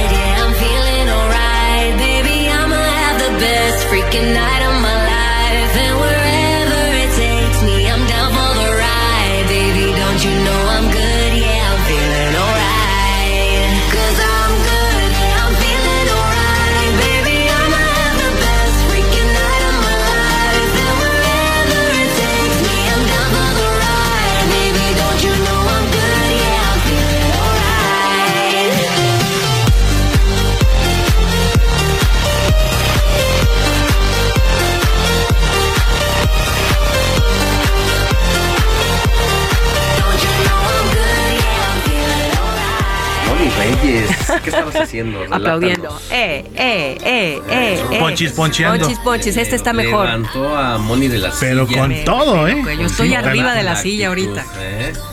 Manos ¿Cómo para ves, arriba. Héctor y-? Mueve la cintura. ¿Por qué Oh. puso a Moni de ese año? Pues seguimos ponchisponcheando a Alex Moni precisamente porque... Son posadas, pues, alegres, Ah, claro, con todo por y supuesto. tos y con todo y gripa. Aparte muchos ya se van de que vacaciones, algunos nos vamos a quedar trabajando, pero pues hay que aligerarnos, hay que alegrarnos, hay que ponernos de buen humor Mira, y seguir disfrutando uno de lo que tiene hacemos. que por cambiar el panorama siempre con actitud. Entonces, a- al mal ¿Por qué no tiempo, nos buena cara. de vacaciones algunos? ¿Por qué? ¿Por qué ¿Qué no? dijo Laredo Smith? Porque Laredo Smith, ¿qué dijo? ¿Por qué no nos vamos de vacaciones? Ahí en su lema que nos Ah, porque una, dos, tres, porque la noticia no, No descansa, descansa, el heraldo siempre avanza. Se ve. Se, siente, el heraldo está presente. Gracias, Laredo Smith. Oye, eso suena bien para un lema así como de campaña. Bueno, mejor ya no, No digo. hables de campañas, mejor de música. Exactamente, Moni Alex. Pues esto que estamos escuchando precisamente, pues otro clásico y es uno de los grandes temas del momento. Esto se llama I'm Glued del DJ francés David Guetta y la cantante estadounidense Bebe Rexha. Y este tema fue lanzado el 26 de agosto, es decir, tiene cuatro meses, pero aún con estos cuatro meses de su lanzamiento, sigue entre los primeros cinco lugares en las listas de popularidad en al menos 15 países de Europa, de América Latina y de Estados Unidos. ¿De qué fecha? I'm Good, el 26 de agosto.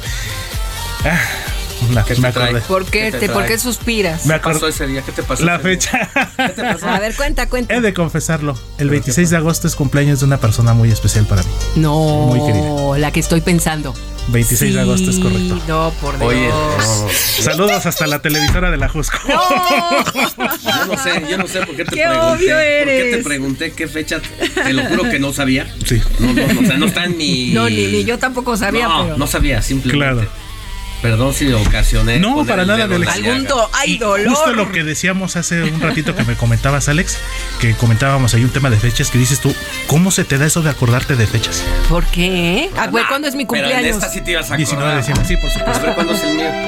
Es el... En gancho al hígado. ¿Dónde está el Gancho al No, hígado. no sí ya. Le faltó, ¿Cómo es le, le faltó poner la guardia. La tarjeta. ¿Eh? Alex No, no, Sánchez, muy 10 mal. puntos para Alex Sánchez. mal. 8 Fuera, puntos para Héctor. Qué barbaridad. Dinos 26 cuándo es tu agosto, cumple sí. para que lo Sí, recuerden. 2 de junio. 2 de julio. Exactamente. Exactamente, 2 de junio no se olvida. Exactamente. Eres Géminis igual que yo. Obvio. Con Pues eso tú me voy eres a de qué acordar más. día? 21 de mayo, Géminis. Pero Ay, empiezas, ¿no? caray. Justo el Tú primer día. empiezas, eres el primer. Tú en día medio, de- Alex. Por 4 horas de diferencia, Mira. soy Géminis. Muy bien. Sí, a las 4.40 de la mañana, según yo recuerdo en mi acta de nacimiento, a esa hora, allá en Magdalena de las Salinas. Ay, ya. De urgencia.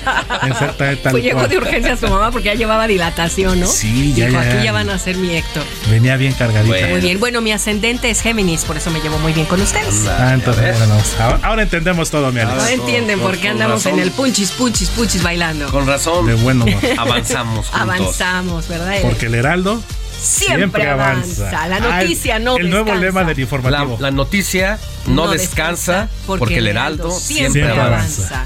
Oye, hay que hacerse un, Un eslogan, ¿no? por ahí. Un jingle, jingle de- del Una informativo. musicalización, Del algo. y algo de TikTok o algo Y podemos decir, en, es- esto es de la podemos Smith. grabar. Aaron y- Smith, nuestro radio Hay que escucha fiel. Fiel. Ahí para que tome nota nuestro querido Robert, que también se encarga de las redes sociales. Robert, un beso, aliviate. Bueno, dice, dice Diego Iván que luego se tarda mucho, eh, lo has castigado, entonces ya Sí, se está ¿verdad? Luego no desquitando. haces los Que promos. no, que no le haces su promo a Diego Iván, ¿eh? Diego No, ya está en proceso. Sí, ah, no, güey. Ya ¿Desde está en cuándo? proceso. ya está en el horno. Bueno, Qué bien. está bien. Vámonos con más. Gracias, Héctor. Seguimos pendientes, Ale Moni, claro que sí.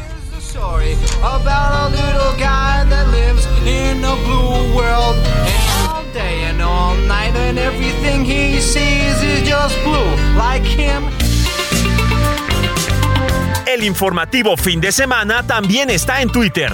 Síguenos en arroba fin de semana HMX.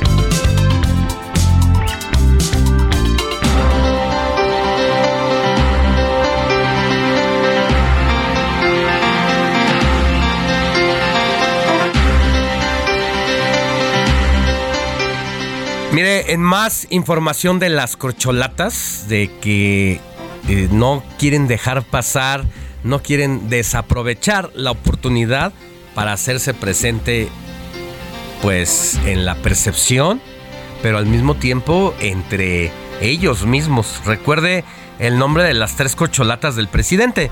Y lo decimos así no porque a nosotros se nos haya ocurrido, sino porque el presidente de la República dijo, acá están las corcholatas. Esto viene a partir de que en el Priato se le llamaba el tapado a aquel elegido por el presidente de la República que quería que lo sucediera y se iba escondiendo. Se manejaban algunos nombres, pero el que realmente quería el presidente no se quemaba, lo dejaba como un as bajo la manga y ya en el momento determinado decía prácticamente quién quería que fuera el candidato del PRI para la presidencia de la República. En el sistema político actual y en el sexenio de la cuarta transformación, el presidente de la República invirtió los papeles, aunque desde mi punto de vista muy personal, lleva el mismo feeling. Y se lo voy a decir por qué.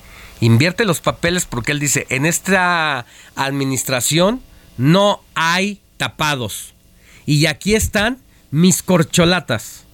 Y corcholata número uno, póngalo en el lugar que sea usted. Pero yo lo voy a decir, eh, ¿qué les parece? Por orden alfabético. Eh, Marcelo Ebrard, aquí está. Mi segunda corcholata, ya con el paso del tiempo, Adán Augusto López. Y mi tercera corcholata, Claudia Sheinbaum. No obstante, a López Obrador le dicen otras que no son sus corcholatas, pero que tienen las mismas aspiraciones.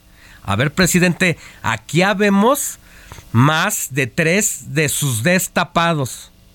Porque entonces, aunque de otra manera, pero está llevando la misma jugada política que los antecedentes y los anteriores presidentes de la República. Esos son los tres que usted quisiera y seguro de esos tres tiene uno elegido que al final pues sí puede ser su tapado, aunque diga que eso son sus corcholatas.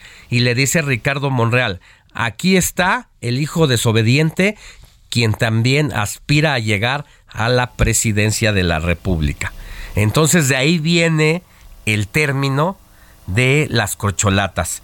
Ya le decíamos las actividades que de Adán Augusto, que prácticamente no tiene, que hay que estar pendientes de sus redes sociales. El reporte que nos daba Moni Reyes sobre Claudia Sheinbaum, quien confirma que el ataque contra el periodista Ciro Gómez Leiva iba directo contra su persona y aseguró que los periodistas tienen todo el apoyo de su administración. Y vámonos con Roberto Martínez, quien tiene todo lo de las actividades de Marcelo Ebrard, quien se reunió de forma expedita en Washington con el secretario de Estados Unidos, Anthony, Anthony Blake. Blake, y aquí está el reporte.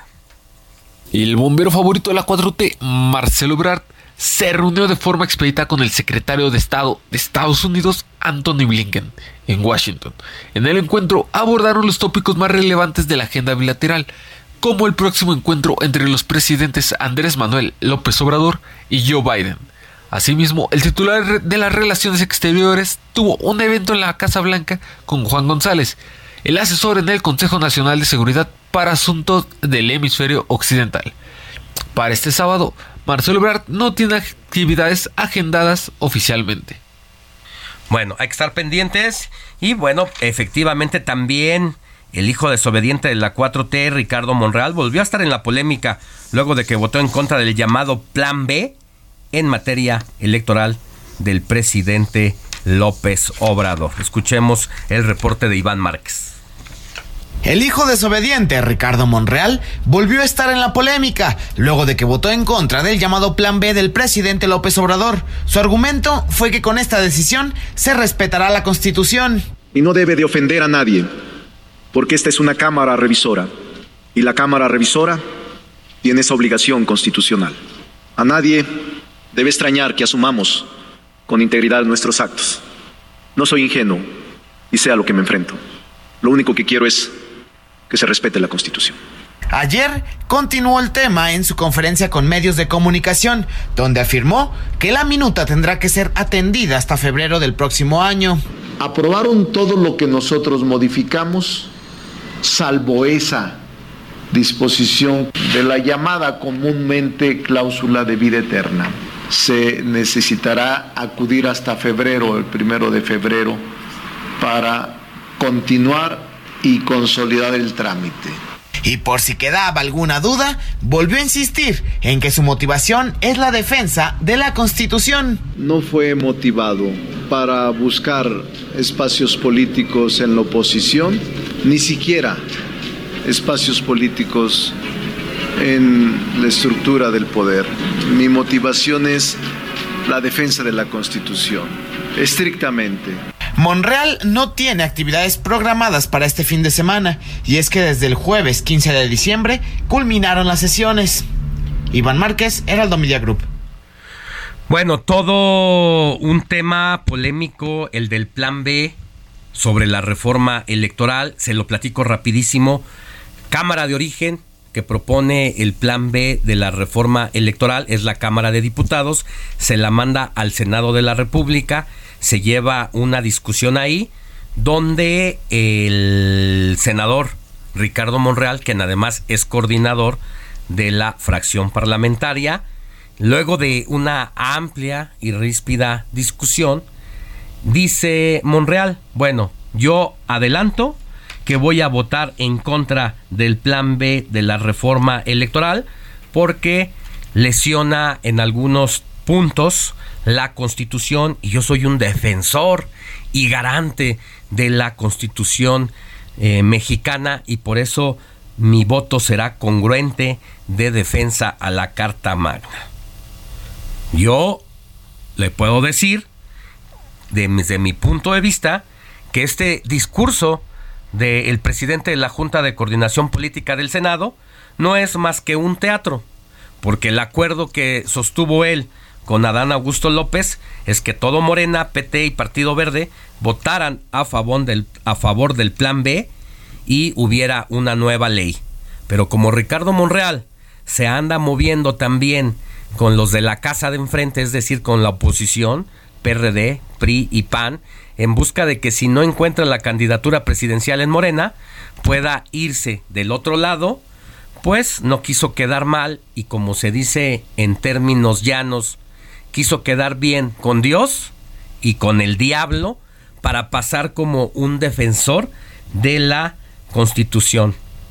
Pero yo subía un tweet que tuvo muchísimos comentarios sobre una anécdota, o mejor dicho, parte de un relato de lo que hizo Ricardo Monreal, quien se dice defensor de la Constitución.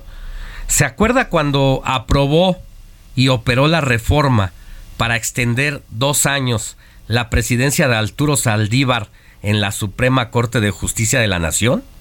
Bueno, pues lo hizo a sabiendas de que se violaba la Constitución es más, hasta sus alumnos de Derecho de la UNAM se lo reprocharon profundamente y prácticamente le dijeron pues que cómo les daba clases de derecho constitucional si el primero que violaba la constitución era él y además Ricardo Monreal no solamente la violó, sino que promovió entre toda la bancada de los senadores del PRI, del PRD, del PAN, del Partido Verde, PT y de Morena que votaran. Ya de los partidos de oposición cada quien tomó su decisión, pero por lo que respecta a sus legisladores de Morena, hizo todo para que se violara la Constitución y el Senado de la República aprobara esa iniciativa. Así que, por un lado, el doble discurso de Monreal, quien dijo que iba a votar en contra del plan B, pero no trató de convencer a ninguno de sus compañeros senadores para que votaran en contra de eso. ¿Por qué? Pues porque es parte del acuerdo y porque es para quedar bien con Dios y con el diablo. Vámonos a otra información. Mire, eh, ya le había adelantado que si usted tiene un crédito Infonavit, debe de poner mucha atención porque se dispuso de un programa desde el Infonavit para que eh, cambie su crédito de los denominados en veces de salario mínimo de SM, exactamente, Ese salario mínimo, ajá. se cambie de forma pues no automática, pero que usted tiene que hacerlo, pasar su crédito a pesos, porque por la inflación, si tú debes 100 mil pesos, Moni, en automático a partir del primero de enero estaría tu deuda en 108 mil. Claro, sube. Si debes 200 mil. Por el salario. 216 mil y así por cada 100 mil pesos, 8 mil pesos. Y eso es automático si no vas y pides. Eso se hace de manera automática. que te lo cambien, pero hay que ver si conviene o no. Para eso vamos a preguntarle. Por eso tenemos en la línea telefónica y agradezco que esté con nosotros Pedro Valenzuela, coordinador general de cobranza social del Infonavit. Pedro, muy buenos días, ¿cómo está? ¿Qué tal, Alejandro? Muchas gracias, muy buenos días y qué gusto saludarte a ti y a tu auditorio. Qué bueno tenerlo, que gracias que nos contesta además en sábado, porque la información que usted puede explicarnos muy bien es de suma importancia para un número importante de trabajadores que han solicitado un crédito y que están eh, pagándolo constantemente y que nos diga eh, por dónde empezamos, cómo tenemos que entender este tema. Sin lugar a dudas. Eh, yo, creo que lo primero, eh, para dar contexto a todos nuestros eh, nuestros acreditados y acreditadas, es importante recordar el Infonavit, todos los créditos Infonavit que se originaron antes de 2015 estaban en esta moneda que ya describías tú bien, que es veces salario mínimo. ¿Eso qué significa? También ya lo describieron bien, pero lo quisiera enfatizar, que cada año se hace una actualización o se hace una eh, pues aumento en el en el saldo de la cuantía que resulte ser menor entre el cambio del salario mínimo y el cambio de la inflación. Sí. Entonces, eh, lo que estamos ofreciendo ahora a través del programa Responsabilidad Compartida es que eh, es una opción para 2.3 millones de créditos que todavía tenemos en vez de salario mínimo para que puedan convertir su crédito a pesos. Y yo te lo describiría de la siguiente manera. Cada uno de los créditos que se convierten tienen una situación muy específica, muy particular, porque lo que hacemos nosotros es voltear a ver pues el historial de pago de cada uno de nuestros acreditados y acreditadas y con base en sus necesidades les ofrecemos, digámoslo así, distintos descuentos. Y déjame ponerlo así. Todos estos 2.3 millones de acreditados tienen dos tipos digamos, eh, de beneficios. Un beneficio que comparten todos, que es el principal, y lo quisiera enfatizar, que es congelar tanto el saldo como la mensualidad. Es decir, si hoy una acreditada o acreditado cambia su crédito a pesos, nunca le va a volver a subir la mensualidad, porque los estamos convirtiendo al nuevo modelo que tenemos de originación, que implica pues una tasa fija desde que van desde el 1% hasta el 10.45%, pagos fijos durante toda la vida del crédito sin aumento.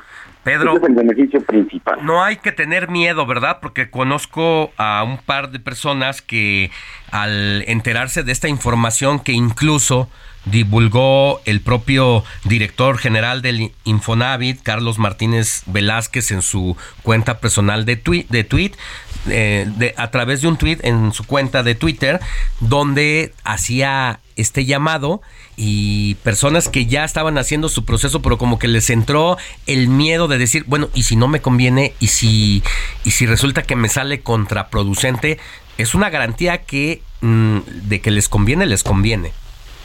Sin lugar a dudas, de que les conviene, les conviene.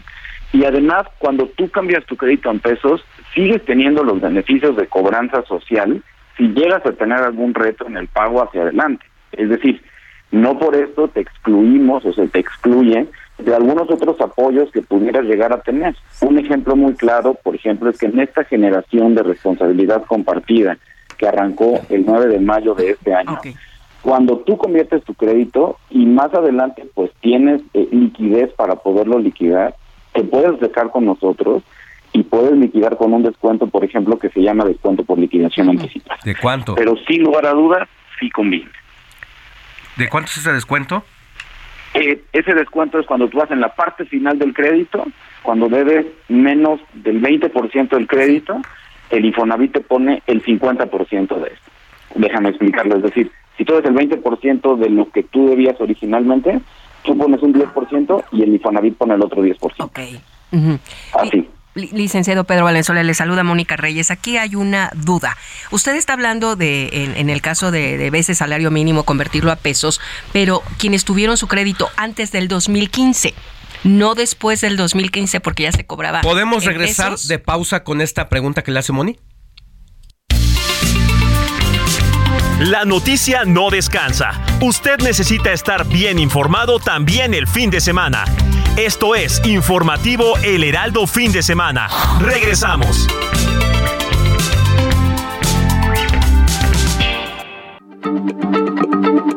Heraldo Radio, la H se lee, se comparte, se ve y ahora también se escucha.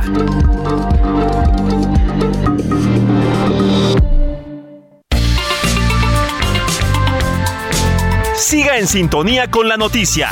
Alejandro Sánchez y el informativo Heraldo fin de semana. Continuamos.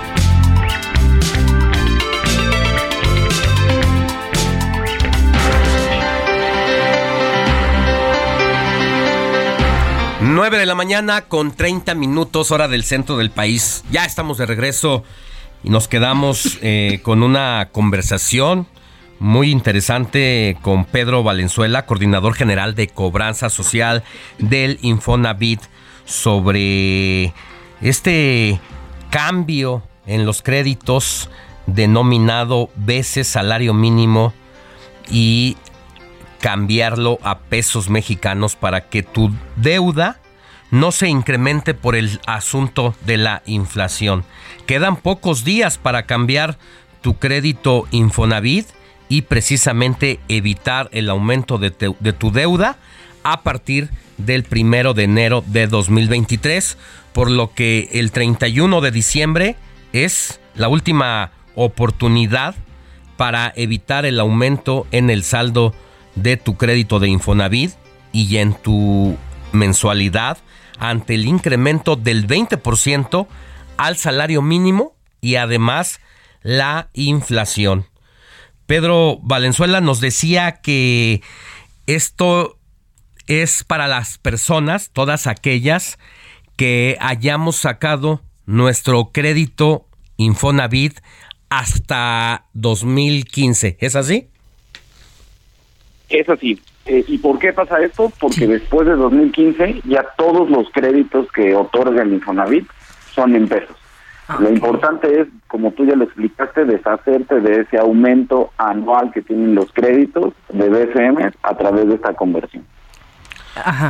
Eh, El licenciado Pedro, entonces es conveniente hacer ese llamado a todos nuestros acreditados para que quienes tienen el crédito el 31 de diciembre de 2015, antes, pues entonces acudan a cualquiera de las oficinas o entren a su cuenta Infonavit para hacer este cambio, porque es conveniente. ¿Cada año hay que hacerlo o solamente en esta ocasión? Solamente hay que hacerlo en una ocasión y a partir de ahí tu crédito ya va a estar convertido. Ahora, esta ventanilla, ahora lo comentaban, digamos en este mes de diciembre, se cierra el 31 de, de- de diciembre de este mes. Sin embargo, eh, esta, este programa es un programa permanente. Es decir, el siguiente año también se van a poder convertir. Sin embargo, estamos haciendo un esfuerzo importante en Infonavit porque lo que queremos hacer que las acreditadas y acreditados es que se ahorren el aumento de enero 2023. Es decir, en el ejemplo que ustedes pudieron, pusieron al inicio, efectivamente, en enero 2023 de un saldo de 100 mil, pues te va a salir 108 mil o vas a deber 108 mil.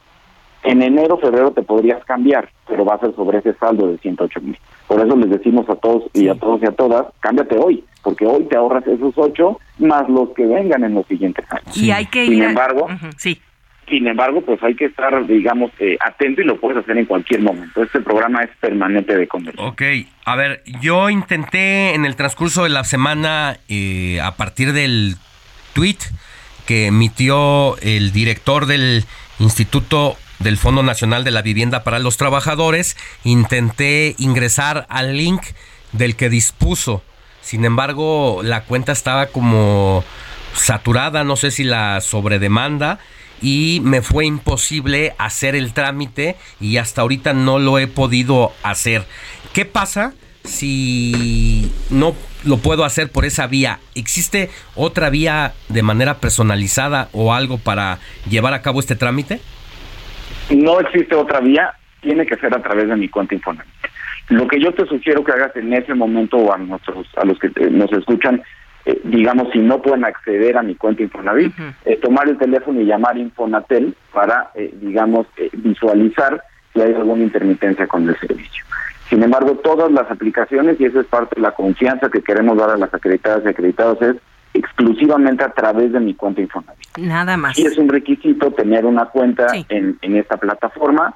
Para tener una cuenta en esta plataforma se requiere tener, o para aperturarla, digamos, pues un correo electrónico, número de seguridad social y CUR. Solo esas tres. Una vez teniendo acceso a mi cuenta Infonavit, eh, pues eh, es relativamente sencillo acceder porque tú te vas a una pestaña donde diga mi crédito, programa responsabilidad compartida conversión a pesos. Es muy importante también transmitir esto. Eh, una vez que estés ahí, hay varias condiciones, hay varios elementos, hay muchos créditos que tienen, digamos, eh, diversos elementos o descuentos adicionales. ¿En qué consisten esos descuentos adicionales? Yo te los englobaría en dos. O puede haber una reducción en la mensualidad, entonces ya no solo es una mensualidad fija, sino una mensualidad fija y menor a la que estabas pagando.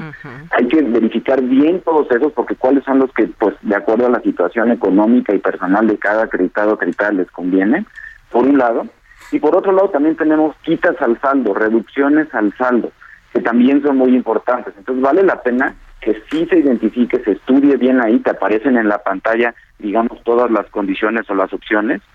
Una vez que ya hayas elegido alguna, literalmente con un clic le das a aceptar, descargas una carta, digamos, de bienvenida, una carta modificatoria de las condiciones financieras y se acabó. Sí, de hecho, Pedro, eh, cuando estamos aquí en este programa de responsabilidad social, te dice, antes de aceptar el programa Responsabilidad Compartida, te sugerimos revisar la información y tabla de amortización de cada opción para que puedas tomar una mejor decisión, ya que estas condiciones se van a mantener hasta que se liquide tu cuenta. Tal cual, es así. Hay que poner atención porque muchos acreditados y acreditadas también se han transmitido y literalmente es algo que que, explicamos. En la pantalla no se ven todas las opciones, entonces hay que darle clic derecho a una flechita para que te sigan apareciendo las opciones. Y entonces ahí ya te vas a encontrar otro tipo de descuentos. Ya. ¿Qué pasa, nos dicen aquí, con las personas que por alguna situación económica que padecieron, ya sea que se quedaron sin trabajo, el tema del COVID, apenas la economía eh, comienza a recuperarse y con ello pues empiezan los trabajos también más o menos a reposicionarse. Pero ¿qué pasa con aquellas personas que no pudieron pagar, que entró un despacho de, cobranza, como intermediario, que tiene en este momento el control de los pagos? Para esas personas también va a ser benéfica esta disposición de pasar de BSM a salarios, a, perdón, a pesos. a pesos. Sí, mira, yo te diría, en este programa Responsabilidad Compartida no importa el saldo pendiente, la antigüedad del crédito, la edad del acreditado, el número de meses sin pago, el monto original del crédito, no importa, tú califica.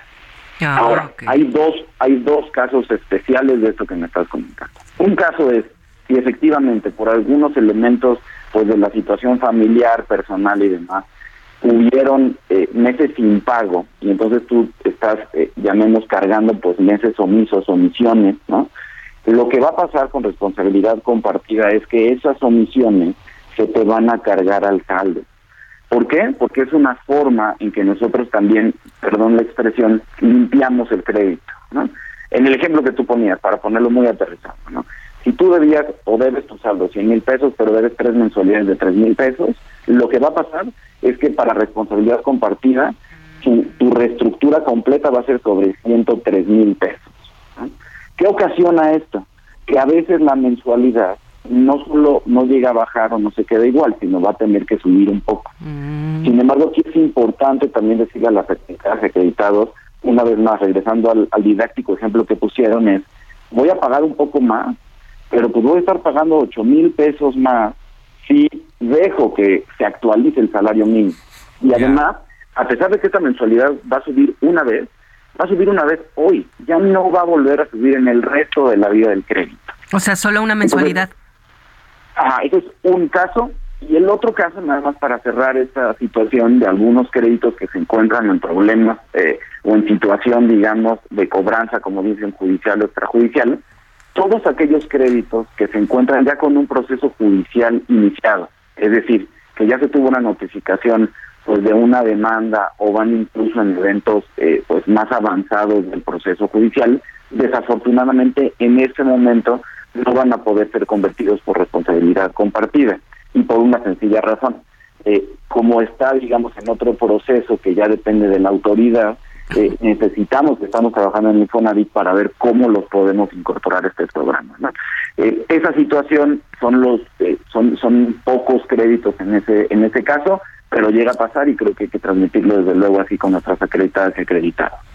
Muy bien, licenciado Pedro, pues está muy claro lo que nos está diciendo y nos escribe desde Chimalhuacán la señora Ariadna Estrada.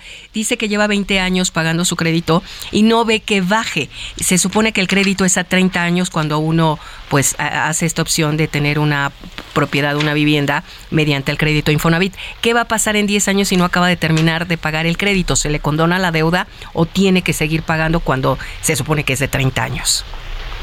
Justo para ese tipo de casos, que, se, que desafortunadamente hubieron créditos o hay créditos que se vuelven impagables, creamos responsabilidad compartida. Es decir, yo le diría a esta acreditada, y ahora le respondo concretamente su pregunta, pero yo lo que le diría es que intente cambiar su responsabilidad compartida, porque precisamente ese ejemplo que puso, con responsabilidad compartida lo que hacemos es, si ya pagó 20 años, estamos utilizando esos 10 años para garantizar que pague. ¿Y cómo lo hacemos? A través de estos descuentos y de estas conversiones. ¿no? Ese sería como el mensaje general y, y de verdad que esa fue la motivación por la que hacemos responsabilidad compartida. Por otro lado, lo que yo le diría a ella es que en su estado de cuenta viene el número de pagos efectivos que está haciendo. Es decir, durante estos 20 años, probablemente algunas mensualidades no se completaron, probablemente el interés aumentó y demás. El monto que se va a liberar, digamos, se libera cuando se tiene los 360 pagos efectivos o en su caso los 240 pagos, ya sea de 20 años o de 30 años. Una vez que se tengan todos esos pagos efectivos, se libera el crédito y se libera el deuda.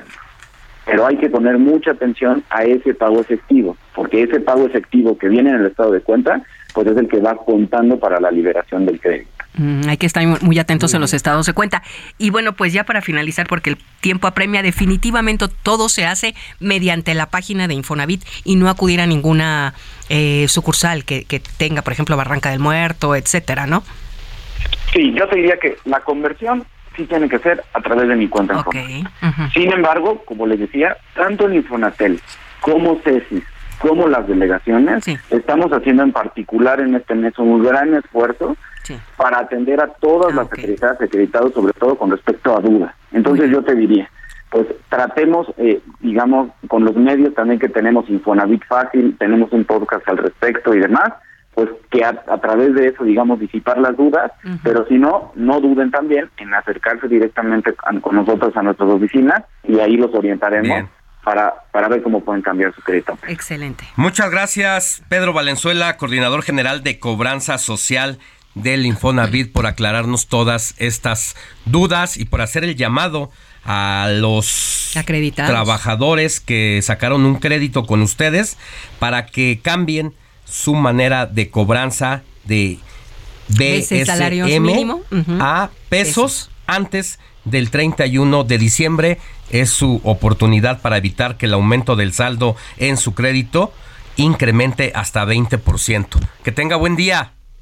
Muchísimas gracias a ustedes, hasta luego, buen día. A usted, hasta luego. Vamos a retomar esta conversación que tuvimos con Pedro Valenzuela, la vamos a comprimir en audio y sería bueno que la subiéramos a las redes sociales tanto la del informativo de fin de semana. A los cortes informativos, claro. Como la de en tus propias redes. Sí. Y en mi. También en, tu mi- Twitter, en, tus redes, etcétera. Alex Sánchez MX, ahí la voy a subir más adelante. Guión bajo Monique Reyes, ahí estamos. Bueno, y vámonos a más información precisamente relacionada a los bienes raíces con mi querido Luis Ramírez, el hombre que más sabe de estos temas y titular de Vive de tus rentas. Mi querido Luis, muy buenos días.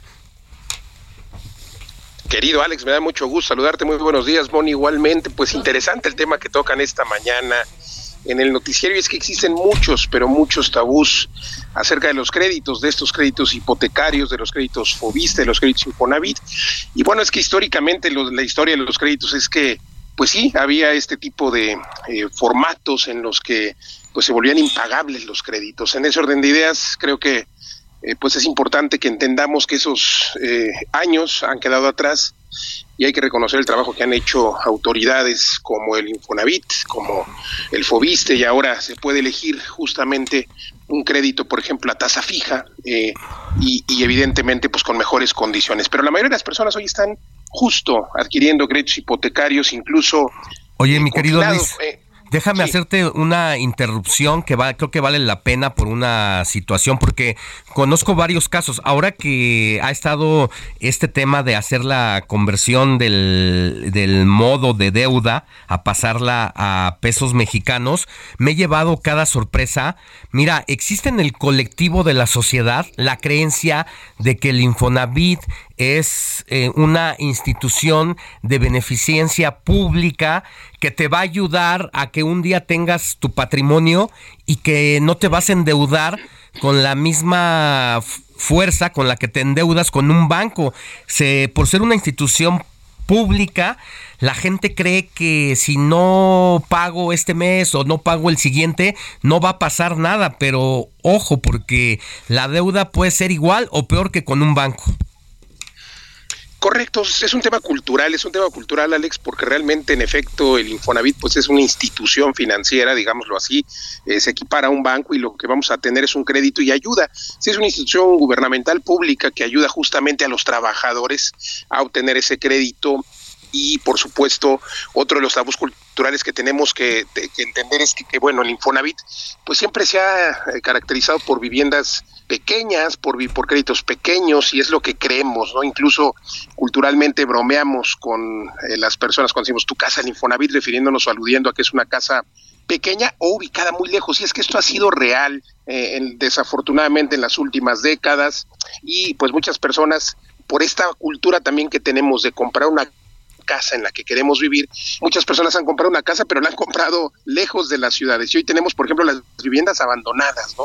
Y entonces también, como bien decías, Alex, muchas personas dicen, pues no pago y ahora ya con eso voy a poder, eh, digamos que, librarme de pagar el crédito. Y en efecto, dejan de pagar el crédito. El gran problema es que, eh, pues obviamente ya jamás en la vida o van a poder tener otro crédito por el tema del buró, ¿no? Por el tema de, de haber de haber tenido esta deuda. Entonces, hay que entender que hoy los créditos, como te decía, son distintos, hoy las condiciones pueden ser distintas, hoy puedes comprar y acceder a un inmueble más grande juntando el crédito con tu pareja, por ejemplo, Sí. Los míos que entre compadres han comprado una casa de inversión, pero también quitarnos esta, este tema cultural de comprar una casa para vivir. En la medida que entendamos que los inmuebles pueden ser una inversión, es justo en créditos Infonavit, Fobiste, son créditos que nos permiten eh, pues eh, apalagarnos y tener una propiedad que se puede convertir en una inversión. Mira, déjame te cuento un caso rapidísimo. Uno de mis socios compró con su crédito Fobiste, era trabajador del Estado, compró con su crédito Fobiste un departamento que, que lo convirtió, un departamento que lo convirtió en co-living para señoritas, un departamento de tres recámaras, que luego en la sala comedor hizo otras dos habitaciones y pues hizo este su primer co-living para señoritas, obviamente rentándolo amueblado, rentándolo con todo incluido y esto le permitió no solo pagar la mensualidad, la mensualidad que era de casi 10 mil pesos, bueno, pues pagaba este departamento le deja actualmente casi el doble, entonces paga la mensualidad y además está obteniendo algo de liquidez. Entonces, obviamente no vive ahí, ¿no? Pero lo que tenemos que entender es que eh, quitarnos ese miedo y comprar un inmueble, pero entender que puede ser una buena inversión, aunque no vivamos ahí. Entonces, Eh, yo creo que los créditos hipotecarios, incluidos los del Infonavit y los del Fobiste, hoy son una muy buena opción siempre y cuando podamos hacer este tipo de ecuaciones como la que mencionaba, comprar un inmueble que se pueda, por ejemplo, pagar solo. Claro. Nos dejemos de pensar en inmuebles para vivir y pensemos en inmuebles como negocio, querido Alex. ¿Dónde te podemos localizar, mi querido Luis, para todas las asesorías, asesorías como esta? Con mucho gusto aquí hoy en mi programa a través de la frecuencia del Heraldo Radio 4 de la tarde y jueves 10 de la noche. Me encuentran en todas las redes sociales, eh, en Facebook, Twitter, Instagram, como Luis Ramírez Mundo Inmobiliario. Además, a quienes me escriban ahora les voy a mandar un ebook sin costo sobre cinco lugares justo donde invertir ahora mismo. Con altas plusvalías y altas rentabilidades, insisto, Luis Ramírez, Mundo Inmobiliario. Te escuchamos al rato, querido Luis, a las 4 de la tarde. Que tengas buen día.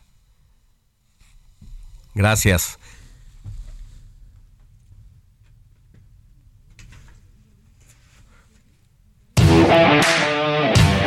Deportes con Jorge Mile en el informativo Heraldo fin de semana.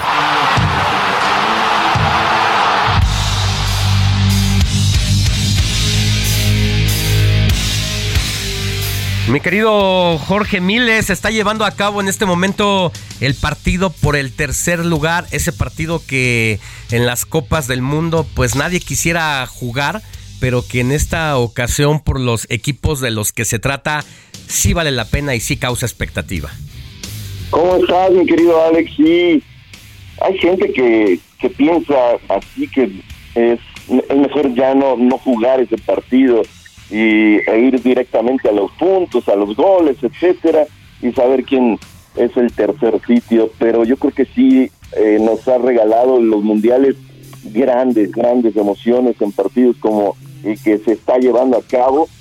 Eh, un partido muy bueno, un partido cerrado, un partido que nos ha dado muchas emociones y que al momento está dos por uno, dos a uno en favor de Croacia, cuando todos estábamos, pues la verdad, eh, esperando que Marruecos continuara con esta magia, con este eh, gran andar alrededor de, esta justa deportiva, de este mundial.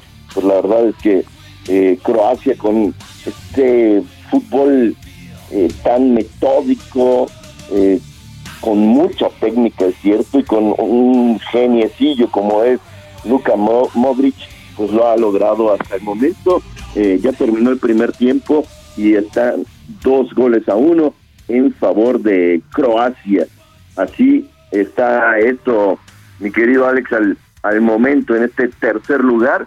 Y ya platicábamos antes en el avance de lo que viene mañana, ¿no? es el, el gran día, la final. Y ¿Tú con quién vas? ¿Con Argentina o con Francia? La verdad, en esta ocasión, al fin que es lo mismo, ¿no? Dicen los argentinos, nosotros tenemos sangre europea. Entonces, como es de europeos, pues le voy a Francia. Bien, bien, yo también. yo también, Jorge, le voy a Francia. ¿Sí? sí bien bonito. Qué bueno, ¿no? Sí, no, la, la sangre europea me llama. bienvenidos, bienvenidos a todos a, esta nueva sangre. Claro, digo, no hay, no hay para dónde más que para Francia y Marruecos, claro, que fue mi hit. Sí, no, es que Marruecos le llenó el ojo a todo mundo, pero hay que aprender de Marruecos, ¿eh? la actitud, la actitud y el último partido, la verdad es que tú a tú, faltándole el respeto al campeón. Alex, pero es que además de la actitud, han invertido en los jóvenes. Ahí está y eso Los ha, llevado, los ha llevado a estar ahí. Y saberlos llevar, porque no es que no haya jóvenes aquí, hay, pero los hacen creer que ya son importantes cuando dan apenas eh, sus primeros pasos y pues resulta que les cortan las alas muy rápido y se van de hocico. Sí, y sucede que les pagan muy bien. O sea, demasiado por... También que ya no se esfuerzan.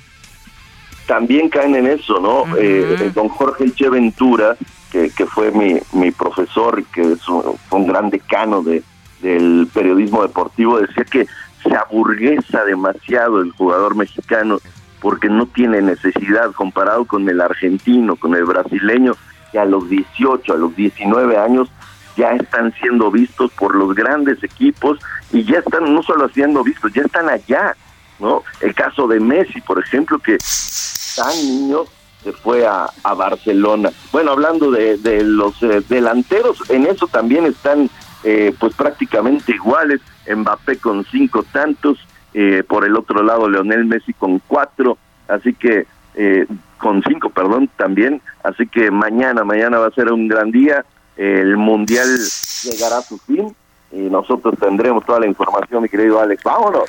Ya nos vamos y los dejamos aquí. Gracias, mi querido George. Mañana seguimos platicando. y ya lo dejamos aquí con nuestros compañeros de periodismo de emergencia. Moni Reyes, gracias. Gracias, gracias. Mañana gracias a todo el equipo y a usted que nos escuchó. Yo soy Alejandro Sánchez y recuerde que la noticia no descansa. Nos escuchamos mañana a partir de las 7 a.m. Éxito.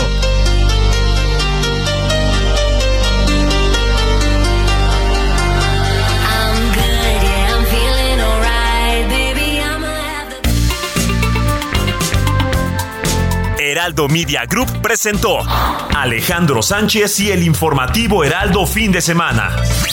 La información y el entretenimiento que usted necesita para estar enterado también en su descanso. Por el Heraldo Radio, con la H que sí suena y ahora también se escucha.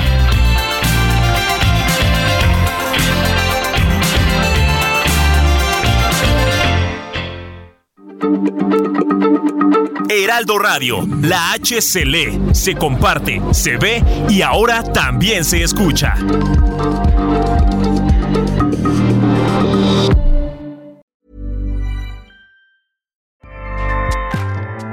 ACAST powers the world's best podcasts. Here's a show that we recommend. Are you a reality TV junkie? Do you ever think, dang, I wish I had someone to talk to about all the trash TV that I watch? Well, look no further, garbage lover, because Reality Gaze is a podcast for you. Hello, I'm Maddie. And I'm Poodle, and we're the Reality Gaze. We talk about all your favorite unscripted shows like The Golden Bachelor, Love is Blind, and TLC's big, messy behemoth 90 Day Fiancé. And if you're driving to work, folding laundry, or just pretending to listen to your husband talk about sports, just put on the pod, and you've instantly got two gay besties spilling all the tea and reading these people for filth. So come at us, y'all. Find Reality Gaze wherever you listen to podcasts.